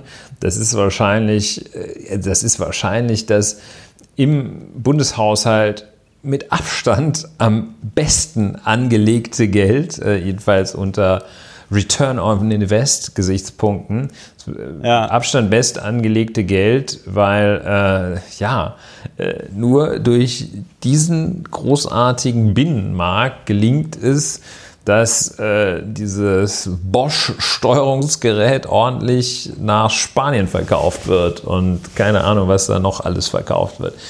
Ja, so viel dazu. Ansonsten, wenn man das ähm, Dänemark auch ein, äh, jedenfalls nach äh, bei der Pro-Kopf-Betrachtungsweise der größte Nettozahler. Äh, danach dann wiederum Deutschland, Österreich, Schweden, Niederlande. Das ist schön. Also das äh, bei den äh, geizigen vier ähm, sind die größten Pro-Kopf-Nettozahler der EU dabei, aber Deutschland ist nicht dabei. Und ich muss sagen, das ist jetzt nicht so ein super Sachkriterium, aber also dieses Gefühl, nicht zu denen zu gehören, die da Stress machen in Europa und sich irgendwie ist auch mal ein blöd Gefühl, ne? verhalten und irgendwie da so, so belehrend durch die Gegend laufen und sagen, nee, nee, hier strenger Zuchtmeister, unsere Kohle, wenn ihr unser Geld wollt, dann spielt ihr hier, also wer die Musik be be bezahlt, der bestimmt auch, was du spielt und so. Also, was will ich sagen? Ähm, Ja. Unabhängig von den sachlichen Analysen war das Gefühl jedenfalls für mich ausgesprochen gut. Das war nicht Germany als Zuchtmeister strengester Haushaltsdisziplin aufgetreten ist und allen erzählt hat, wie es geht, sondern dass Ja. augenscheinlich da Frau Dr. Merkel sich äh, eingesetzt hat, äh, damit das, Das war, da die wieder, das war die Wiedergutmachung für unser unterirdisches Verhalten gegenüber Griechenland in der Eurokrise. ja, ob es Äh, wieder gut gemacht ist, nicht, aber Ja, weiß man das nicht, wissen wir aber nicht, aber ja, es tat einfach gut. Ich will das mal so stehen lassen. Also ich, Ja. ich persönlich, wie Hattest du gesagt, wir bezahlen Ja. 13,4 Milliarden Euro? Nein, äh, äh, netto. Deutschland? Äh, rein minus direkt raus. Das ist das. Der, der Beitrag insgesamt ist natürlich höher. Ja, aber ich habe das mal gerade, wenn man jetzt nur den Nettobetrag nimmt und durch 80 Millionen äh, äh, Einwohner. Das sind in Deutschland- 161 Euro pro Kopf. Genau. Und das sind äh, 64 Cent am Tag. Ich muss Ja, sagen, das sollte man sich mal gönnen. das, sollte, das sollte man sich mal gönnen, so ein EU-Abo. Ne? Das sind 14 Euro im Monat ungefähr. Ja, Und, plus 5 ähm, Euro für Lauer und Wiener. Ja, Rundest du noch irgendwo auf, 20 Euro. Hast du schon richtig, hast du. EU Was- und Lauer und Wiener. Ja, genau. F- 14 Euro für die EU, 5 Euro für Lauer und Wiener. Und von dem übrigen Euro kauft ihr euch alle noch eine bunte Tüte am Kiosk. Nein, aber das ist, ähm, also ich finde, wenn man so rechnet, ist es, ist auch gerade die, ist auch gerade die Vorstellung, Pommes. dass Groß, dass Groß, dass Großbritannien, dass Großbritannien die EU verlässt, ist ja vor dem Hintergrund noch grotesker, ne? Aber gut, das ist wieder ein anderes Thema, äh, das hatten wir letztes Mal. Ich würde sagen, wir sind zumindest gefühlt beim Thema EU-Gipfel zunächst an einem Ende. Wir werden das mit Sicherheit, wie es so schön heißt, weiterverfolgen, denn das EU-Parlament hat da ja auch noch ein paar Wörtchen mitzureden. Ja, Ulrich. Ja? ist es. Ja, sehr so schön. ist es. Wir, Wir wollten, wir, wir gehen zum nächsten anderen Thema. schönen Thema, Nazis. Ähm, Nazis, ein Thema, über das wir in diesem äh, Podcast ja sehr, sehr selten reden. Diesmal geht es aber gar nicht um neue Nazis, sondern sieh her, sieh her, alte Nazis. In Hamburg gab es einen, ähm, äh, einen Prozess gegen einen Herrn Bruno D. Und äh, der war KZ-Aufseher und äh, Ulrich hat die Details, wie es so schön heißt. Ja, äh, ich habe zu meinem Bedauern den Prozess nicht beobachten können. Weil wir Podcast noch nicht hauptberuflich machen, was an der Zahlungsmoral unserer Hörerinnen und Hörer liegt. also bedauern nicht, weil es so ein Genuss gewesen wäre, sondern weil hier ganz sicher aus biologischen Gründen einer der letzten Prozesse gegen ehemalige SS-Angehörige, gegen einen ehemaligen SS-Angehörigen äh, in erster Instanz zu Ende gegangen ist. Und zwar heute. Heute ist das Urteil gefallen. Der, das Landgericht Hamburg hat einen heute 93-jährigen, das Landgericht Hamburg Jugendstrafkammer, hat einen heute 93-jährigen ehemaligen SS-Wachmann zu zwei Jahren Haft auf Bewährung verurteilt. Und äh, der Schuldspruch lautet auf Beihilfe zum Mord in 5232 Fällen und zum versuchten Mord in einem Fall.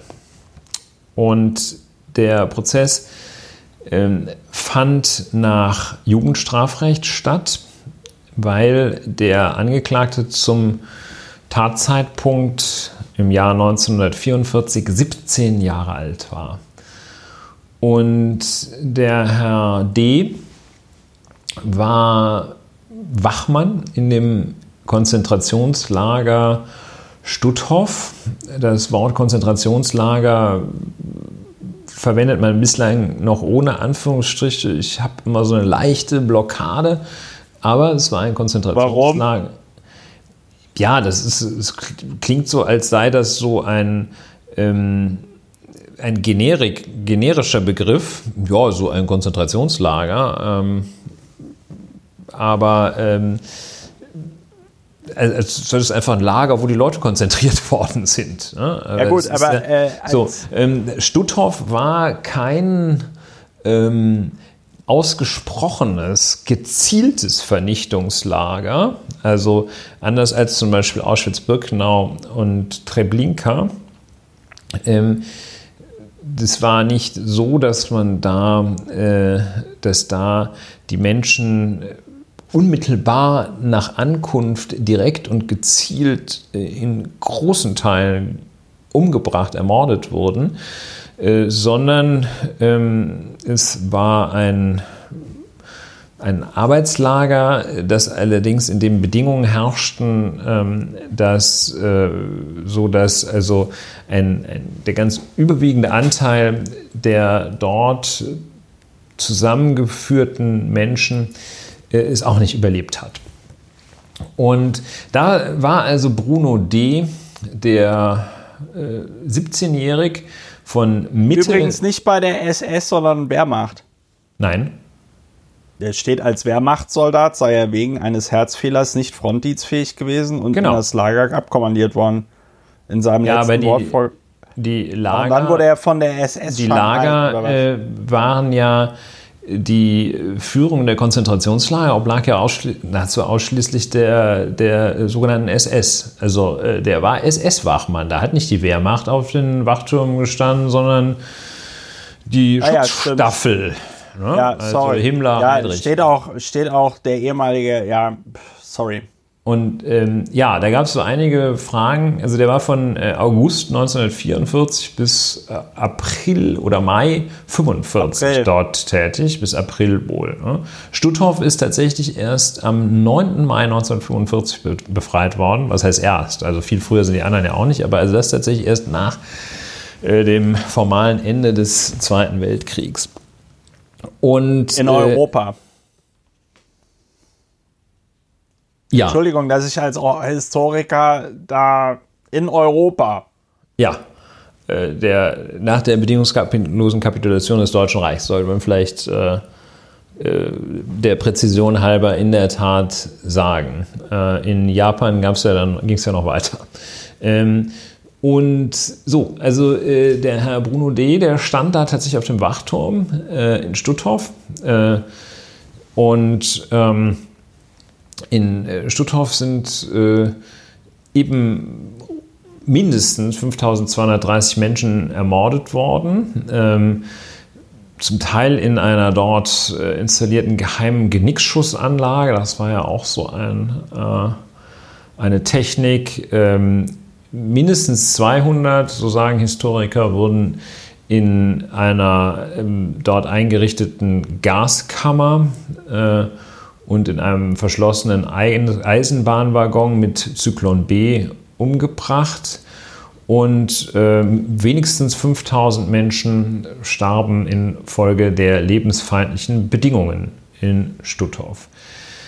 Ja, ähm, der Herr Bruno D., wie gesagt, 17 Jahre alt, ähm, stand auf dem Wachturm, ähm, konnte nicht zur, an die Front zur Wehrmacht wegen eines Herzfehlers, so heißt es, war dahin abkommandiert und ähm, ja, ist nun verurteilt worden, wie gesagt, wegen äh, Beihilfe zum Mord in 5232 Fällen und zum versuchten Mord in einem Fall.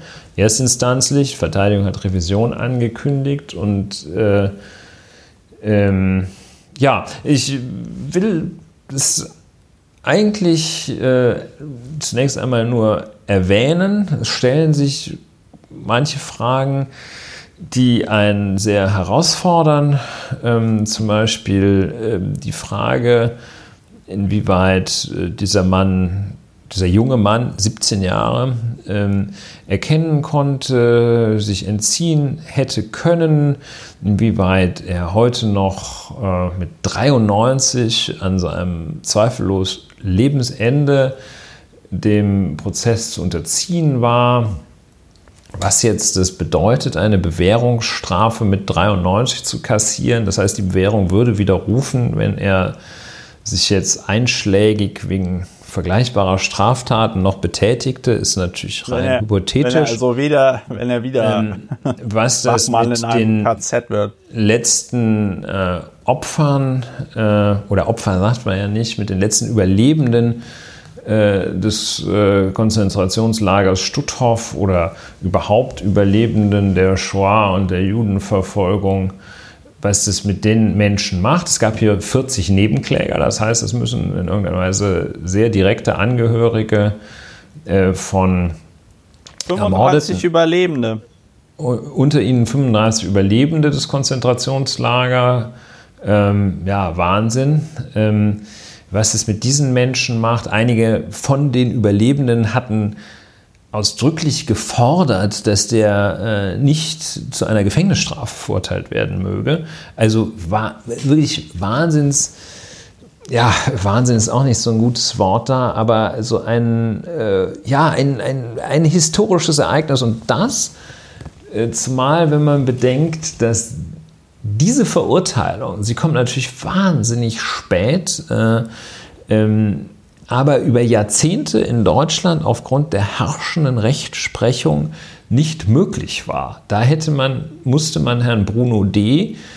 eine ganz konkrete Tat nachweisen. Und erst seit der äh, dem Janjuk-Rechtsprechung, ähm, seit Änderung dann äh, in Lüneburg äh, Herr, Herr, Gröning, ähm, der da verurteilt wurde, rechtskräftig durch den BGH bestätigt, ist es überhaupt möglich, Menschen äh, zu verurteilen ähm, wegen ihrer Teilnahme äh, an oder ihrer Beteiligung an dem Betrieb eines solchen Konzentrationslagers? Und das war, ja, hier äh, ist das ein Ergebnis dieser langen, langen Entwicklung und äh, ja, es beeindruckt, wie ich finde, enorm. Und äh, es ist ein Fall, in dem die Rechtsprechung, man kann, ja, da an vielen Stellen kann man unterschiedlicher Meinung womöglich sein, aber äh, die Justiz sich vielleicht in allerletzter Minute, also wirklich die allerletzte Ausfahrt, Tankstelle vor der Autobahn, äh, noch kriegt und hier Recht spricht. Und äh, ja, das war heute. Land, also heute am 23.07. Landgericht Hamburg hat das Urteil gegen Bruno D. im Stutthof-Verfahren gefällt. Ja. Ja. Ja, also viel mehr als Ja muss auch da vielleicht gar nicht zu gesagt werden. Naja, was heißt viel mehr als ja, muss dazu gesagt werden. Also ich habe Gar nicht gerade noch mal, ich. ich habe äh, ich habe jetzt gerade, ich habe jetzt gerade noch mal gelesen, was da in diesem äh, was da in diesem KZ alles so abgegangen ist und was da Zeugen auch in dem Verfahren berichtet haben. Äh, ich Die haben das ausgeschlossen, dass man das nicht mitbekommen hätte. Ne? Also Ich, abs- mit äh, absoluter Sicherheit ich, ausgeschlossen. ich, ähm, ich lese das jetzt hier nicht vor, weil ich die Hörerinnen und Hörer mit sowas auch nicht belasten will. Aber sagen wir mal so, da wurden, also ich meine, ich kenne das ja auch aus meiner Forschung oder Arbeit zu Werner von Braun. Äh, da gab es ja auch dieses äh, KZ Mittelbau Dora, äh, de, also mit den, mit den Häftlingen, die dann die V2 bauen mussten. Und da wurden ja auch Häftlinge, die zum Beispiel der Sabotage beschuldigt worden sind, auf sadistische Art und Weise äh, getötet. Das ähm, ist hier auch geschehen in diesem KZ. Und wenn ich mir das so lese, äh, durchlese, ähm, Furchtbare Sachen. Also ganz furchtbar. finde ich, finde ich, ist er mit den drei Jahren Bewährung, Zwei. äh, zwei, zwei Jahren Bewährung, ist er da noch glimpflich davon gekommen. Also meiner Meinung nach. Also auch meinem, meinem Unrechtsempfinden nach, weil ähm, man hat ja auch irgendwann mal gesagt, dass Mord nicht mehr verjährt, ja, ähm, weil man quasi sein ganzes Leben lang sich davor fürchten muss, dass man, wenn das irgendwie doch noch mal rauskommt, dass man dann vom Staat verfolgt wird und dann dafür auch im Zweifelsfall bestraft wird. Ja. Und, ähm, und ich sage das als jemand, dessen, äh, also mein Großvater wo aber auch mit 16, 17 Jahren wurde der noch gezogen für die 12. SS-Panzerdivision Hitlerjugend. Ähm, die war auch an Kriegsverbrechen beteiligt. Inwieweit mein Opa da mitgemacht hat, äh, kann ich nicht sagen. Er hat darüber, also er hat darüber geredet, aber natürlich nicht, erzählt er dann nicht seinem Enkelsohn so, ah ja, und dann haben wir also Kriegsverbrechen gemacht. Ähm, aber wenn sich jetzt nachweisen ließe, dass mein Großvater sich dort an solchen Kriegsverbrechen beteiligt hätte, würde ich natürlich auch sagen, gut, dann muss er dafür bestraft werden. Ne? Also, weil das klingt jetzt vielleicht ein bisschen banal, aber das lässt sich halt durch nichts entschuldigen ne? und auch durch nichts rechtfertigen. Und da hat sich tatsächlich die Menschheit von ihrer hässlichsten Seite gezeigt. Und ähm, also das. Ja, sagen wir mal so, Bruno D., meiner Meinung nach, hat er Glück gehabt. Ja, er hat immerhin ein, äh, ein bis dahin ein Leben geführt, äh, ohne von seiner Vergangenheit unmittelbar eingeholt und behelligt zu werden. Ähm, und ja, das ist äh, den Überlebenden nicht, also den Toten sowieso nicht und den Ermordeten sowieso nicht und den Überlebenden auch nicht immer äh, vergönnt.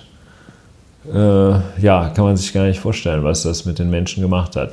Äh, kleiner Ausblick ist, äh, ist einer der vorerst äh, einer der letzten NS-Prozesse gewesen. Ähm, dass äh, in Wuppertal wird äh, aktuell ein Verfahren gegen einen anderen ehemaligen Wachmann in Stutthof geführt und ein, äh, dort ist ebenfalls vor einer Jugendstrafkammer ein 95 Jahre alter Mann angeklagt, ähm, dessen Verhandlungsfähigkeit geklärt wird aus nicht ganz fernliegenden Gründen, also nämlich dem Lebensalter. Und die zentrale Stelle zur Aufklärung von NS-Verbrechen in Ludwigsburg äh, weist darauf hin, dass insgesamt noch 14 Ermittlungsverfahren aktuell laufen äh, wegen Verbrechen, wegen des Vorwurfs von Verbrechen in Konzentrationslagern. Drei zu Buchenwald, äh, bei der Staatsanwaltschaft Erfurt, 8 zu Sachsenhausen in Neuruppin, also bei der Staatsanwaltschaft Neuruppin. Äh, München 1 und Berlin befassen sich noch mit äh, Vorgängen im Lager Mauthausen und Itzehoe gegen eine ehemalige Schreibkraft im KZ Stutthof. Tja. Tja. Ja, das hätte, hätte früher sein können, aber es hätte auch ganz ausfallen können. Insofern äh, ist es ja ein guter Tag für die deutsche Justiz. In diesem Sinne. Ja. Ja.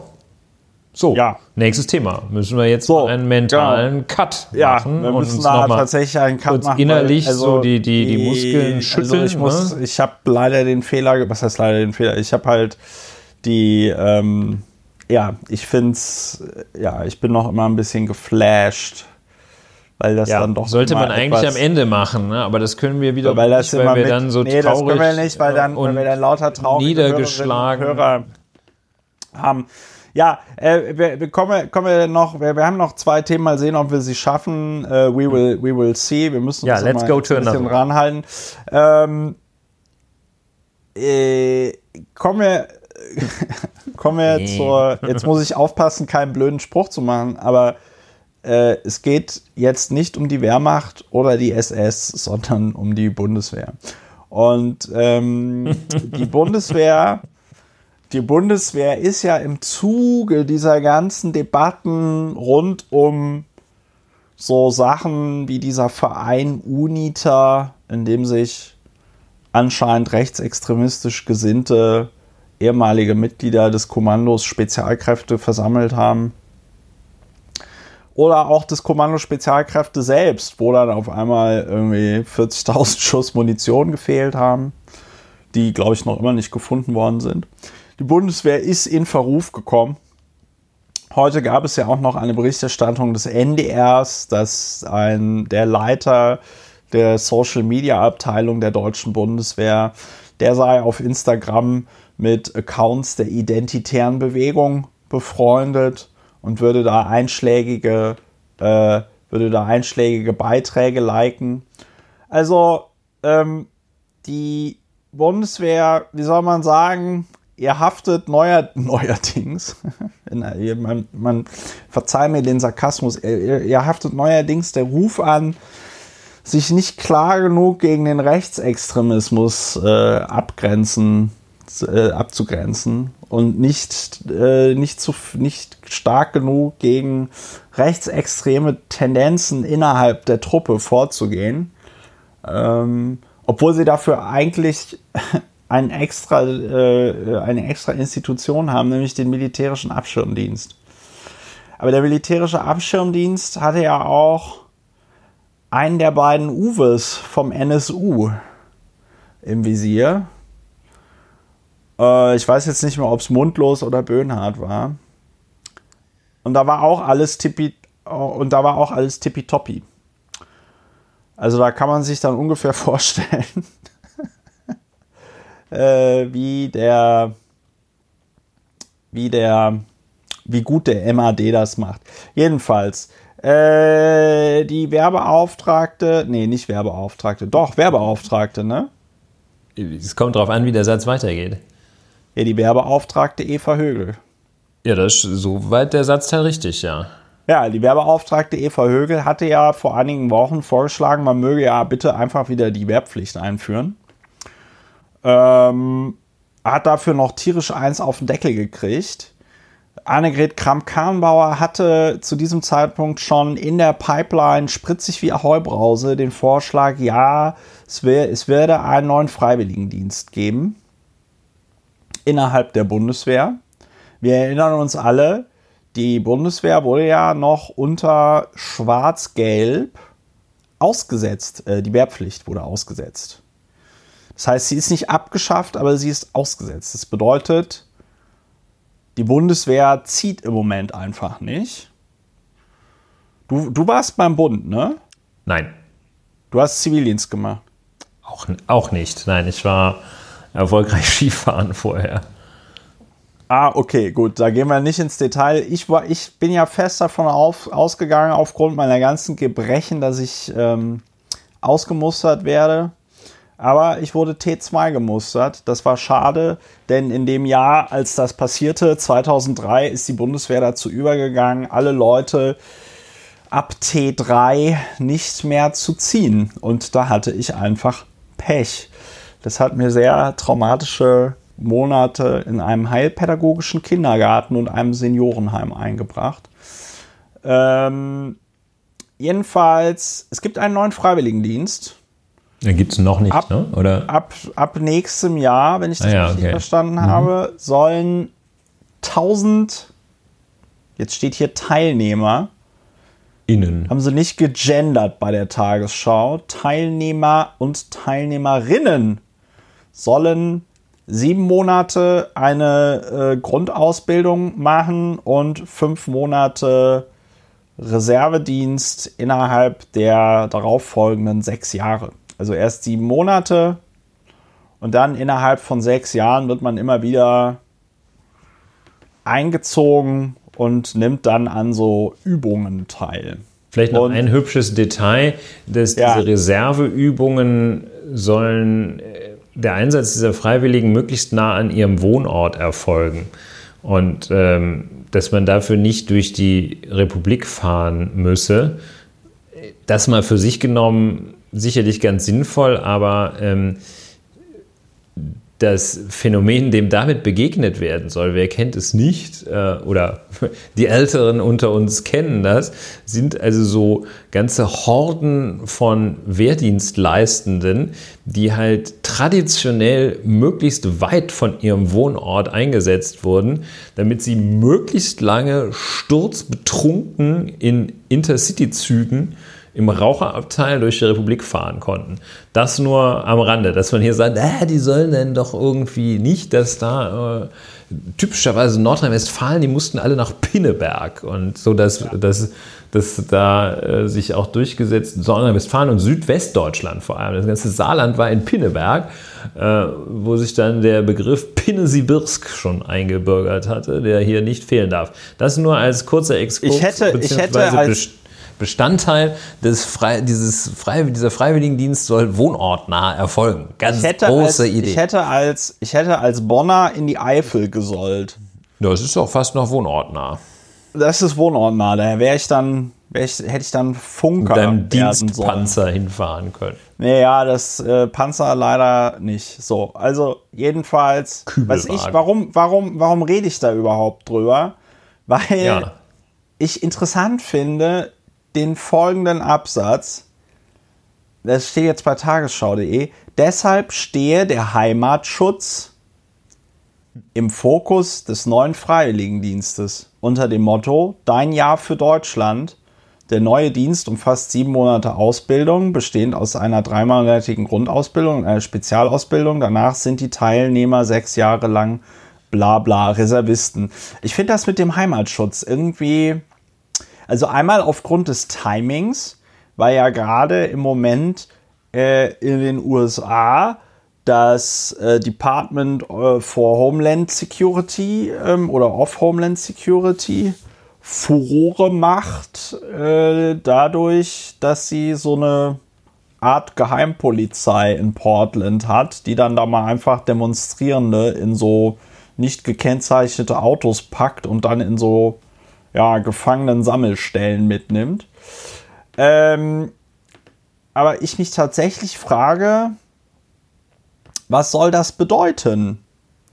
Heimatschutz. Ja, also, also weil, die, weil, die Bundes, weil die Bundeswehr, die Bundeswehr wird ja nicht im Innern eingesetzt, sondern ja, vielleicht wird dieser, höchstens an der Grenze. Werden diese Freiwilligen, dieser Heimatschutz, vielleicht ist es äh, in der Zuständigkeit von, vom Heimatminister. Nein, das ist natürlich der Versuch, eine Spaß beiseite, wie Berti Vogts nach völlig unlustigen Bemerkungen immer sagte.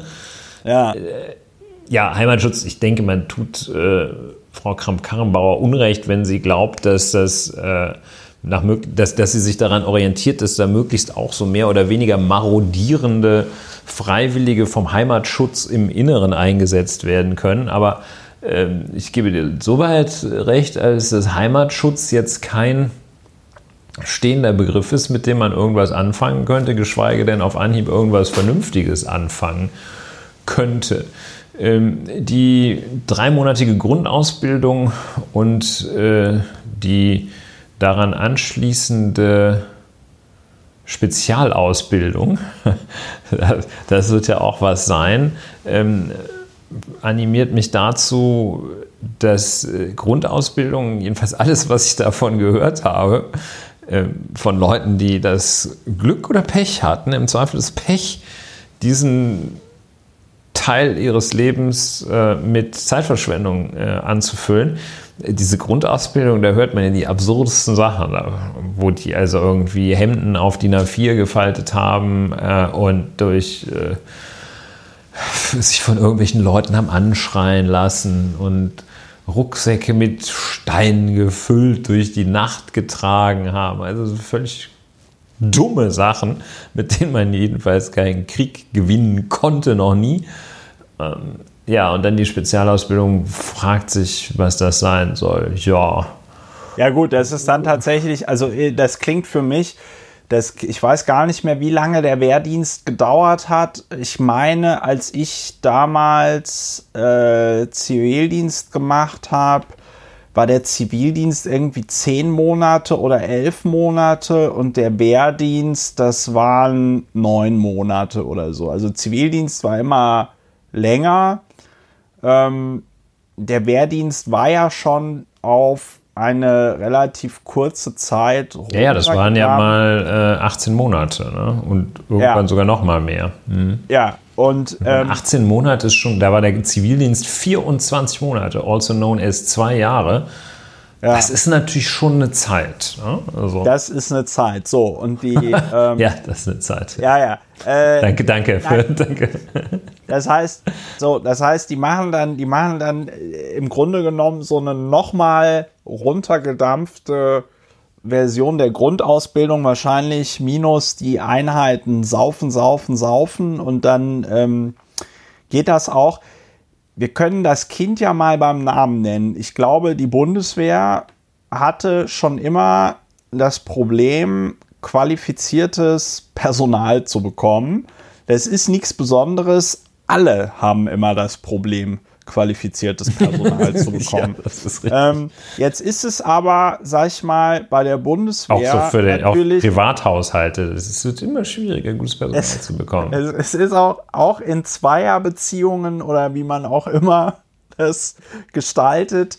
Ich bin da ja tolerant. Es wird immer komplizierter. Jedenfalls, der, ähm, äh, ich, ich kann da nur eine, ich kann da nur eine Anekdote auch erzählen aus meiner traumatischen Zeit mit dem deutschen Staat und der Dienstpflicht, nenne ich sie jetzt mal. Ich saß da im Kreiswehrersatzamt, da irgendwo in Bonn war das.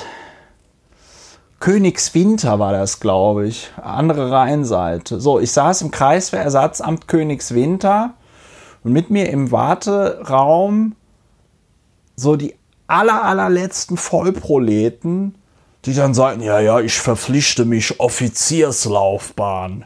Und da habe ich mir halt auch so gedacht, ja, also liebe Leute, ich glaube genau euch beide, auf euch beide haben sie wahrscheinlich keinen Bock als Offiziere, weil wenn ich die Bundeswehr richtig verstanden habe oder Armeen und, und so generell, dann scheinen die Offiziere zumindest die Leute zu sein, die ein bisschen lesen und schreiben können müssen und ein bisschen denken müssen, also im Rahmen der Befehle, die sie da kriegen. Und dass so die kompletten Vollidioten, um es mal. Also du äh, sprichst dich dagegen aus, Vollidioten äh, zu Führungskräften zu machen neutral. Ja, ich weiß, das ist in heutigen, in der heutigen Zeit ist das schon eine sehr kontroverse, ähm, ein, ein, ein, ein, ein Hot, ein Hot Take, ja, aber Ich bin gegen Idioten in Führungspositionen. Und ich glaube, Armeen haben das Problem generell so gelöst, dass wenn die irgendwo so eine Landung hatten, wie in der Normandie, dann haben die halt die nicht ganz so hellen Kerzen auf der Torte einfach in die erste Reihe gestellt. Ja, so. ähm, aber das mag ein Vorurteil sein. Das kann natürlich du, du auch scheinst, sein, dass sie. Manchmal frage ja. ich mich, ob du eigentlich Historiker oder Militärhistoriker bist in diesem Moment. Ja, das, ist, das, das ist eine. Das ist diese profunden Kenntnisse ja. und Analysen der, ja, gut, der Landung so. in der Normandie, das ist ja ich, wirklich. Ich, äh, ich, ich sage halt so, wie es da, da, dass es auch der kleine Mann auf der Straße die, versteht. Ne? Die, die nicht so, so hellen Kerzen ich, danach vor. Ja, schön. Könnte, Freut mich. So, äh. Und die werden dann ausgepustet. So, jedenfalls, was ist also das Problem der Bundeswehr? Ähm, mit der Wehrpflicht hattest du den Vorteil, dass sich irgendwie alle Männer nach mit bei rund um ihr 18. Lebensjahr dann mal die Frage stellen mussten oder mit der Frage auseinandersetzen mussten, erstens, gehe ich zum Bund oder mache ich Zivildienst? Das finde ich ist ja schon mal eine Überlegung, die auch der Weiterentwicklung des des eigenen Denkens, des Charakters, wie man das auch immer nennen möchte, hilft. Ne? Oder auch im Zweifelsfall nicht hilft. Also ich fand das halt sowohl Zivildienst als auch Wehrpflicht, also als auch Dienst an der Waffe irgendwie kompletten Scheiß, aber das ist nochmal eine andere Geschichte.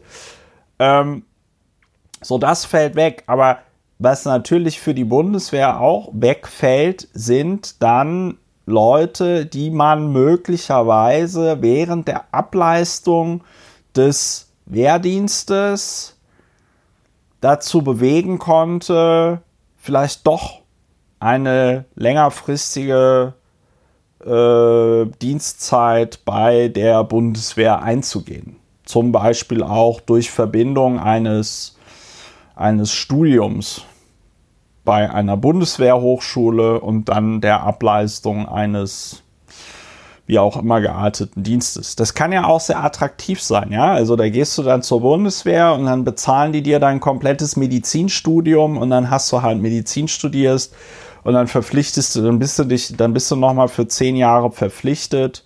Und ich glaube, dass du dann, wenn du aufhörst, die dich sogar noch ähm, dabei irgendwie unterstützen, ja. weiß ich nicht, dass du einen Kassenarztsitz bekommst und so. Ne?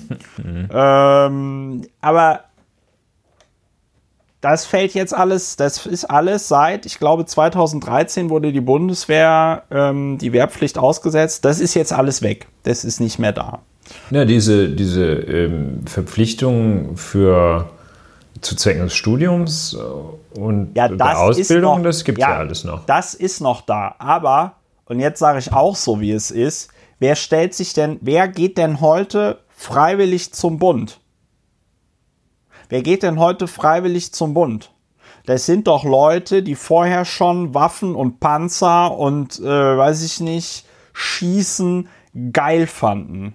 Und wenn ich das mit der Gründung der Bundeswehr, zumindest so wie es nach außen hin verkauft worden ist, richtig verstanden habe, dann hatte man ja ursprünglich mal die Idee, ja, der Bürger in Uniform, ja, und äh, wir machen da so eine reine Verteidigungsarmee draus. Und wir haben ein großes Interesse daran, dass wir eben diese Wehrpflicht haben, damit halt eben die wir da auch so einen gewissen Durchsatz haben. Gut, das ist natürlich im Ernstfall irgendwie cooler, weil dann kannst du die ganzen Leute halt irgendwie ziehen. Aber dass du natürlich auch nicht nur die ganzen üblichen Verdächtigen hast, die sowas total attraktiv finden.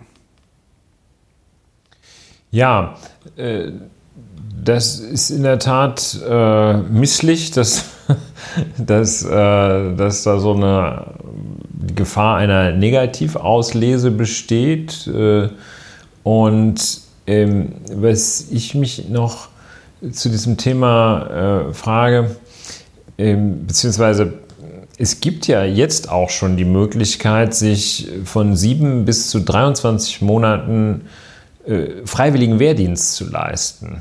Ähm, und dann gibt es jetzt zusätzlich nochmal den Freiwilligendienst. Ähm, Und ähm, da stellt sich ja zunächst einmal die Frage, was, was ist jetzt der Unterschied? Ähm, ja, wahrscheinlich gar keiner. Dann sind wir da jetzt doch, irgend so einer Ente der Bundeswehr aufgesessen. Nee, doch, was ist da gibt es jetzt Unterschiede. Äh, also die werden jetzt schon bezeichnet als Heimatschutzfreiwillige. Da ist es wieder diese, dieser Begriff.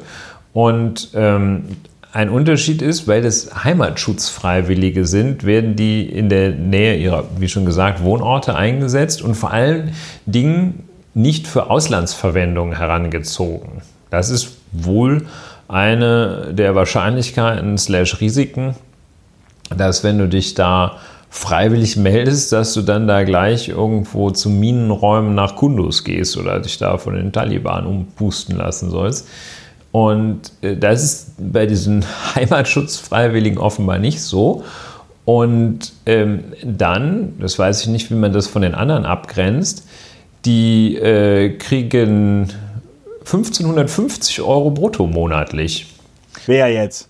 Die sollen diese Heimatschutzfreiwilligen, die neuen, äh, äh, über die wir die ganze Zeit sprechen, diese neuen sogenannten Heimatschutzfreiwilligen, äh, kriegen, sollen 1550 Euro brutto bekommen.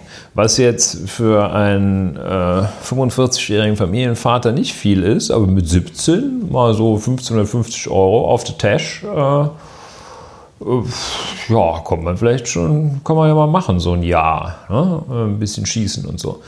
Also seltsam. Ne? Keine Ahnung, wie das in das, in das Gefüge ansonsten passt, äh, wenn man sich da freiwillig verpflichtet. Ähm, ja, es ist die Rede davon, dass die zur territorialen Reservestruktur zugeordnet werden sollen. Und äh, es ist sehr unklar, was das sein soll im Grunde genommen. Und die sollen also wohl auch äh, viel im Katastrophenschutz eingesetzt werden Tja, also man weiß es nicht so genau, was es sein soll. Unklar. Ja, Heimatschutz halt. Man schützt die Heimat. Die Frage ist nur, wovor und wovon. Ich glaube halt einfach, ich meine, wenn die da, wenn die da das auf 1000 Leute begrenzen und das mit 1500 Euro im Monat bezahlen, dann wird sich das doch garantiert. Die wollen, ich sag dir was, worum es da geht. Die wollen Abiturienten, Abiturienten, Abiturienten und die sollen dann was gegen die Nazis machen. Aber ähm, ich habe auch, ich habe keine, ich habe das jetzt nochmal gefunden. Das war der MAD, wollte Uwe Mundlos als Informanten anwerben. Ja, prima. Äh, aus der Akte ergibt sich, dass Mundlos während seines Grundwehrdienstes beim Panzergrenadierbataillon 381, dazu muss man sagen, der Panzergrenadier, so wie ich das verstanden habe, ist eine Truppengattung, die ab Beginn der Gefechtshandlungen eine extrem geringe ähm, Lebenserwartung hat. Ja, das sind die Kerzen, die als erstes ausgepustet werden. Ja, und da wundert es mich also gar nicht, dass Uwe Mundlos bei denen war. Ähm, bestätigt also meine These von eben. Ähm, genau. Und dass der, der war beim Panzergrenadierbataillon 381 im sächsischen Frankenberg vom April 1994 bis März 1995 zu einer Gruppe von sechs Soldaten gehörte, die durch ihre rechtsextremistische Gesinnung auffiel. Der MAD beobachtete die Soldaten und fragte mundlos, ob er sich etwa vorstellen könnte, ihm bekannt werdende Anschläge auf Asylbewerberheime zu melden. Mundlos habe dies jedoch abgelehnt. So, da kann man schon mal, da kann man schon mal sagen, äh gut, der Wehrdienst hat jetzt auch nicht unbedingt dazu geführt, dass uns sowas wie der NSU erspart blieb. Ja, äh, können wir vielleicht so abschließen, dass wir beide ein bisschen überfragt sind, was das soll. Ja, so können wenn wir ihr, abschließen. Ihr, es, es, wird komisch. Liebe, ja, wenn ihr, liebe Hörerinnen und Hörer, eine Idee habt, was es mit dem Heimatschutz... Wer uns das erklärt, wird wieder namentlich genannt. Ja, wer uns erklärt, was es mit dem Heimatschutzbataillon von ähm, Annegret Kramp-Karrenbauer auf sich hat, der kriegt eine namentliche Erwähnung und ähm, dem ist unsere. Und wo es die unendliche- 1550 Tacos gibt, wollen wir auch wissen. wo man die abholen kann. Und unsere unendlich, genau. Wie oft man dafür hin einfach- muss. Wir, genau, wir, wir schreiben jetzt AKK an und sagen, where, wo, führ mich zum Schotter, wo ist das Geld? Und was passiert, So. wenn ich nach drei Monaten keinen Bock mehr habe? Genau. Muss ich die Da- da- Knete dann zurückgeben? Da muss man durch das Tor der Schande gehen. So, ähm, äh, kommen wir noch zum Schluss. Ganz kurz, ganz kurz. Kommen wir zum Schluss noch zu einem sehr schönen Thema, über das wir ganz lange nicht mehr gesprochen haben, auch nicht mehr in diesem Podcast, in der heutigen Episode, die Corona-Pandemie. Und äh, es Ja, ging nur, es es ging nur um ein, es ging, es ging nur um ein Detail, was mich so massiv irritiert hat, dass ich heute kurz darüber reden musste. Also, wir haben ja folgende Situation. Wieder allen, wie sagt man, wieder allen erwartend? Nee, wieder aller Wieder erwarten. Wieder erwarten. Wieder erwarten. wieder erwarten, gibt es dieses Jahr Urlaub. Ja, also es gibt Leute, die fahren dann zum Beispiel auf den Ballermann. Gerade wir Deutschen haben da ja in den letzten Wochen für gute Stimmung und gute Schlagzeilen gesorgt.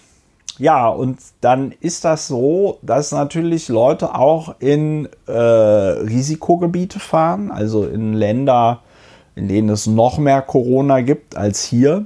Kann man sich auch die Frage stellen, warum eigentlich? Also, aber mu muss ich, muss ich nicht verstehen. Es gibt ja auch Leute, die verprügeln Busfahrer, weil sie im Bus keine Maske tragen wollen. Nach diesem Fall in Frankreich gab es ja jetzt auch einen in Deutschland.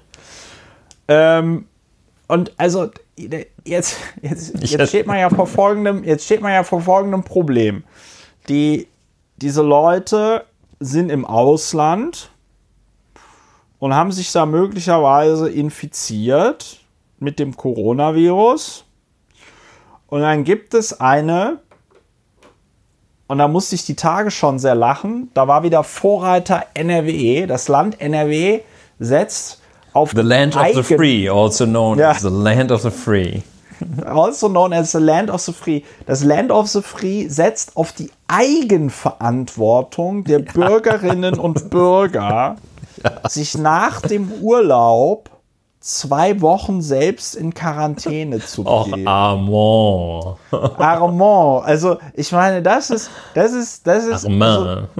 wenn, wenn man es nicht besser wüsste, müsste man sagen, ähm, da wundert einen auch nicht mehr, warum dann sowas wie die Firma Tönnies, warum ist die in Die haben sich sowas auch dann in selbst überwacht, ja. Ge- Prima. Genau. So, also die Vorstellung, die Vorstellung, dass also jemand sich dann zwei Wochen weil man, man, wer kennt das nicht? Man sagt, man nimmt, man fährt zwei Wochen in den Man nimmt Urlaub. zwei Wochen und sagt Urlaub, dann, nimmt man gleich noch und mal dann- zwei. Und dann sagt man seinem Arbeitgeber, du, sorry, aber ich brauche jetzt noch mal zwei Wochen Urlaub. Ich muss ja hier in Quarantäne.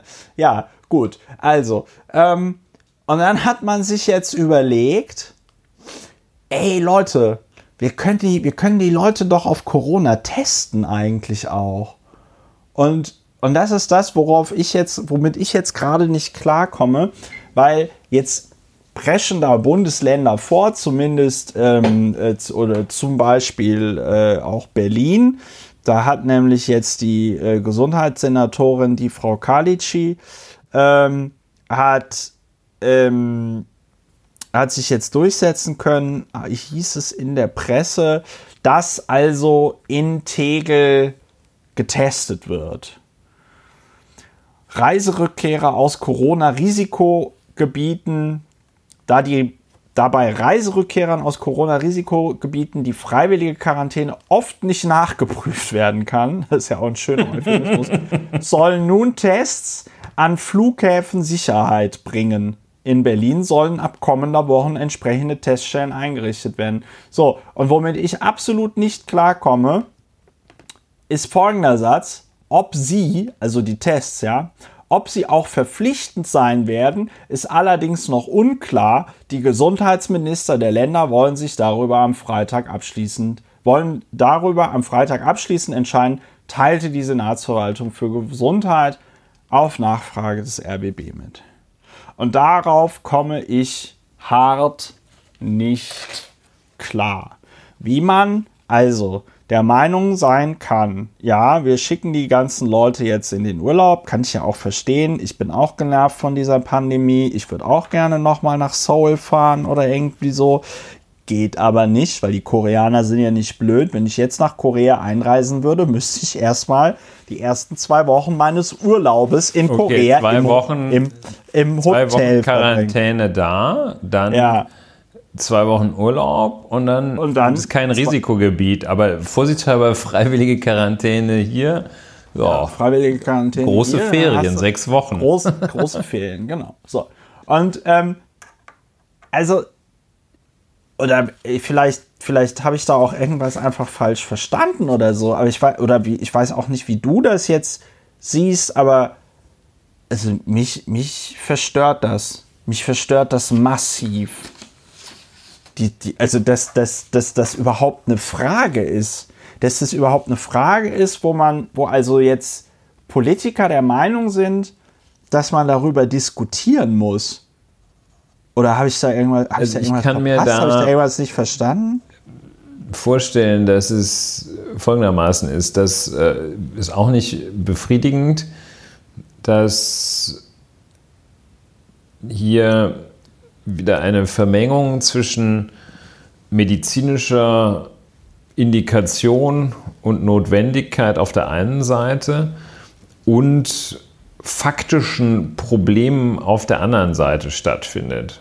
Was heißt dieser geschwollene Satz in concreto? Dass es zwar allen total sinnvoll erscheint und wünschenswert, oder den meisten sinnvoll und wünschenswert erscheint, dass Leute, die jetzt aus einem Risikogebiet im, am Flughafen wieder einfliegen, getestet werden sollen. Super sinnvoll, alle einer Meinung. Aber dass sie einfach die Kapazität nicht haben und denen das zu schwierig ist, das aufzubauen. Und dann kommt da sowas raus wie, wir beraten noch, äh, ob es überhaupt eine einheitliche Regelung gibt und ob das verpflichtend ist oder ob das dann freiwillig ist. Und das ist so ein bisschen das Rumgeeiere dort. Ja, also ich kann zumindest für Berlin sagen, dass äh, die Testkapazitäten auf jeden Fall da sind. Also an den Testkapazitäten mangelt es jetzt hier zumindest nicht. Kann sein, dass ja, es in anderen also Ländern so ist. Ich kann, fände das ja. vielleicht mal aus Perspektive eines Reisenden äh, überlegt, finde ich das äh, ausgesprochen sinnvoll. Natürlich, ich glaube, das ist auch nichts, woran du Zweifel lässt. Dann macht man da halt so einen Corona-Test. Der Corona-Test soll ein bisschen unangenehm sein tatsächlich, ja. weil man äh, diesen Abstrich wohl sehr tief im Rachen und sehr tief, also in der Nase, ja, also fast, da, fast in Hirnnähe. So also genau, es gibt Leute, die sagen, so ich denke, der kommt mit dem Stäbchen gleich hier äh, an mein Hirn. Ähm, also das ist schon wohl unangenehm. Aber gut. Ähm, ja, ja, es zwingt aber auch niemanden während einer globalen Pandemie in Risikogebiete zu verreisen. Ne? Muss, man ja, muss man ja auch sagen. Also, ich meine, das ist halt so dieses, es gibt halt nicht, ähm, wie sagt man das? Also, Dinge, Handeln und Aktionen haben immer Konsequenzen. Und wenn du, also, die, wenn du so, der Meinung bist, mh. ja, sagen wir mal so, also, ja? Sagen wir mal so, ja. Es ist in der Tat nochmal eine dieser Umstand, dass äh, unser Freund Armand de Lachey fordert, dass diese freiwillige Selbstkontrolle praktiziert wird, da muss man ja dann sehen, an welche, an welche soziale Gruppe denkt er denn, die die freiwillige Selbstkontrolle praktiziert. Das ist die Gruppe derjenigen, die schon überhaupt in Risikogebiete reisen. Und die ja. sollen also, die sollen sich dann ähm, hinterher, also die fahren erstmal dahin äh, und dann sollen sie sich hinterher, die fahren erstmal schön nach Kalifornien und dann sollen sie sich hinterher nach Florida, nach Florida und dann sollen sie sich hinterher auf so ein Kreuzfahrtschiff in der Karibik, äh, dann sollen sie sich hinterher äh, freiwillig selbst kontrollieren. Naja, also das ist schon schwierig. Ich finde ähm, in der Tat, das, das liegt sehr nahe, dass man das tut. Es ist eigentlich ein schöner Service. Ne? Ich meine, es ist ja auch für potenziell Betroffene gut zu wissen, bevor man dann äh, auf seine auf Arbeit wieder erscheint und sagt immer, wie war es denn im Urlaub? Und dann sagt man, ja, Toll, aber die schön, Leute aber haben ich habe jetzt, so, einen- ich hab jetzt so einen blöden Husten, der geht gar nicht weg. Kratzen im Hals. Und ähm, da ist doch schön, wenn man dann sagt, nee, hier, äh, ich kann morgen nicht kommen, äh, ich bin nämlich Corona-positiv. Ja, mh, ja, das Ja. fällt mir dazu ein. Ich finde das auch Ja, mir fällt leider, ja, mir fällt da leider auch nichts äh, Konstruktives äh, zu ein. Ich sehe nur, dass Äh, der baden-württembergische Gesundheitsminister, ich weiß gar nicht, wie man den ausspricht, ob der Lucha heißt. Lucha, wahrscheinlich heißt er Lucha. Vielleicht heißt er auch Lutscher. Ja, Baden-Württemberg, das haben wir sowieso gefressen hier mit Vollverschleierungsverbot. Super sinnvoll, Herr Kretschmann. Ja, also danke, Ba- Ba- danke Ba- Kretschmann. Es gibt zwar Baden- keine, äh, Baden-Württemberg ist sicher jetzt, ja. So, was sagt denn jetzt der Gesundheitsminister? Das weiß ich gar nicht so genau. Ich habe mich nur gefragt. äh, Ja, du hast doch gerade so- gesagt, der, du hast doch gerade gesagt, der Gesundheitsminister aus Baden-Württemberg. Ja, ich frage mich, wie der Name ausgesprochen wird, aber äh, das war alles. Das war alles. Ich hatte gedacht, da kommt jetzt noch was. Nee. Du, du bist ja, also, das ist ja, also ich glaube, ähm, das ist, glaube ich, das Signal dafür, dass wir aufhören müssen mit dem Podcast. Komm, ich sag's jetzt doch. Der, will, der ist für ein einheitliches Vorgehen. Ja, Und er sagt, ähm, ja, das fordert er auch. Und er hat angekündigt, dass die Länder darüber beraten, äh, ob es jetzt noch mehr einheitliche Regelungen bedarf.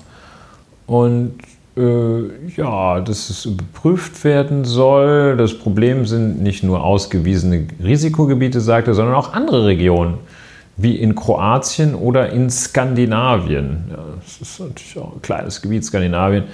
Ja, dort gibt es zum Teil ein hohes regionales Infektionsgeschehen.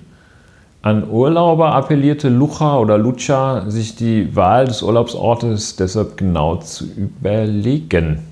Ja, das sind jetzt das wird keine, ja immer, das sind wird jetzt ja keine- wie man das schafft Überlegen mit, Sie sich, überlegen man- Sie sich genau, so, ja, hier.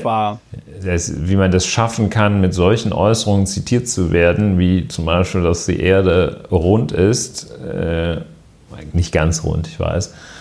Äh, aber es liegt daran, ich habe ja auf der SWR Südwestrundfunk, da zitiert man gerne die Heimatminister und daran liegt es wohl. Ja, so far, so, so great. Ne? Wir könnten, machen wir aber nicht, noch über das ULG Naumburg sprechen.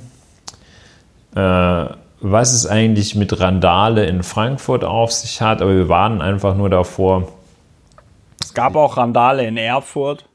wir warnen davor, dass, äh, dass jetzt hier eine neue Stigmatisierung stattfindet und dass wieder jemand fragt, und es wird wieder wild rumgefragt äh, bei der Randale in Frankfurt, wird wieder wild rumgefragt, ob da einer von irgendwelchen Bekloppten, die da mit Pullen auf Polizisten schmeißen, ob da einer eine türkische Großmutter hat. Das fragen die sich schon wieder alle. Und äh, das, da, das wollen wir sehr genau beobachten. Ähm, nehmen wir uns das vor. Und ja, ansonsten müssen wir das Thema Sommerpause nochmal erörtern. Das, äh, Ja, weil nachdem ich jetzt so über Urlaub abgelästert habe, du fährst jetzt demnächst in Urlaub, ne? so ist das. Also es wird im August, das können wir schon mal ankündigen, äh, im möglicherweise schon äh, beginnend in der kommenden Woche wird es eine Sommerpause geben. Oder jedenfalls eine, eine Wiener Sommerpause. Vielleicht äh, hältst du dann, hältst Ja, du dann die, Es ist ja, die Wacht Steuermann. ja, ob ich alleine podcaste, weiß ich nicht. Also, ähm, das ist ja aufgrund der eben kurz angeschnittenen Pandemie ein bisschen schwierig, ne? Mm, mm, ach so, und du bist nächste Woche weg, ja? Äh, Ich, ja, das müssen wir mal jetzt separat machen. Das kann ich jetzt noch Das klären wir separat. sagen. Also es könnte sein, dass das hier für die nächsten zwei Wochen die letzte Lauer und Wiener Folge war. Ich bin in jedem Fall äh, zwei Wochen unterwegs ähm, und es könnte sein, es könnte bis zu drei Wochen Unterbrechung geben, aber möglicherweise auch nur ja. zwei. Du könntest aber auch dein Podcast-Gerät mitnehmen, lieber. Ja, das ist natürlich sehr schwer, so, aber dann andere, muss ich das, muss ich das durchs, Länder, durchs, Risikogebiet tragen. Ne? Andere Länder haben auch schönes Internet. Ne? Meistens ist das Internet sogar besser. Gut, wir werden, besser. Das mal, wir werden das mal in der Redaktionskonferenz klären. Ja. Das machen wir. Ähm, und äh, mir bleibt dann nur euch, liebe Hörerinnen und Hörer, zu verabschieden. Äh, macht es gut. Habt ein schönes Wochenende. Das ist heute ist noch Donnerstag, wo wir das aufnehmen. Ich bringe das hoffentlich am Freitag, also morgen, in den Schnitt, wie es so schön heißt. Schneide die ganzen wüsten Beschimpfungen und Beleidigungen raus, die wir regelmäßig in diesem Podcast äh, äh bringen. Ähm, und dann, wenn ihr diesen Podcast gut findet, unterstützt ihn, steht auf der Webseite, wie es geht, äh, empfehlt uns weiter. Was ihr auch mal machen könntet, wäre äh, zum Beispiel, wenn ihr so ein iDevice habt, so eine Bewertung auf iTunes äh, schreiben. Das heißt ja jetzt Apple Podcast. Da ist schon lange nichts mehr passiert. Das macht mich sehr traurig und Ulrich bestimmt auch. Ja, also macht es gut und auf Wiederhören. Tschüss. Tschüss.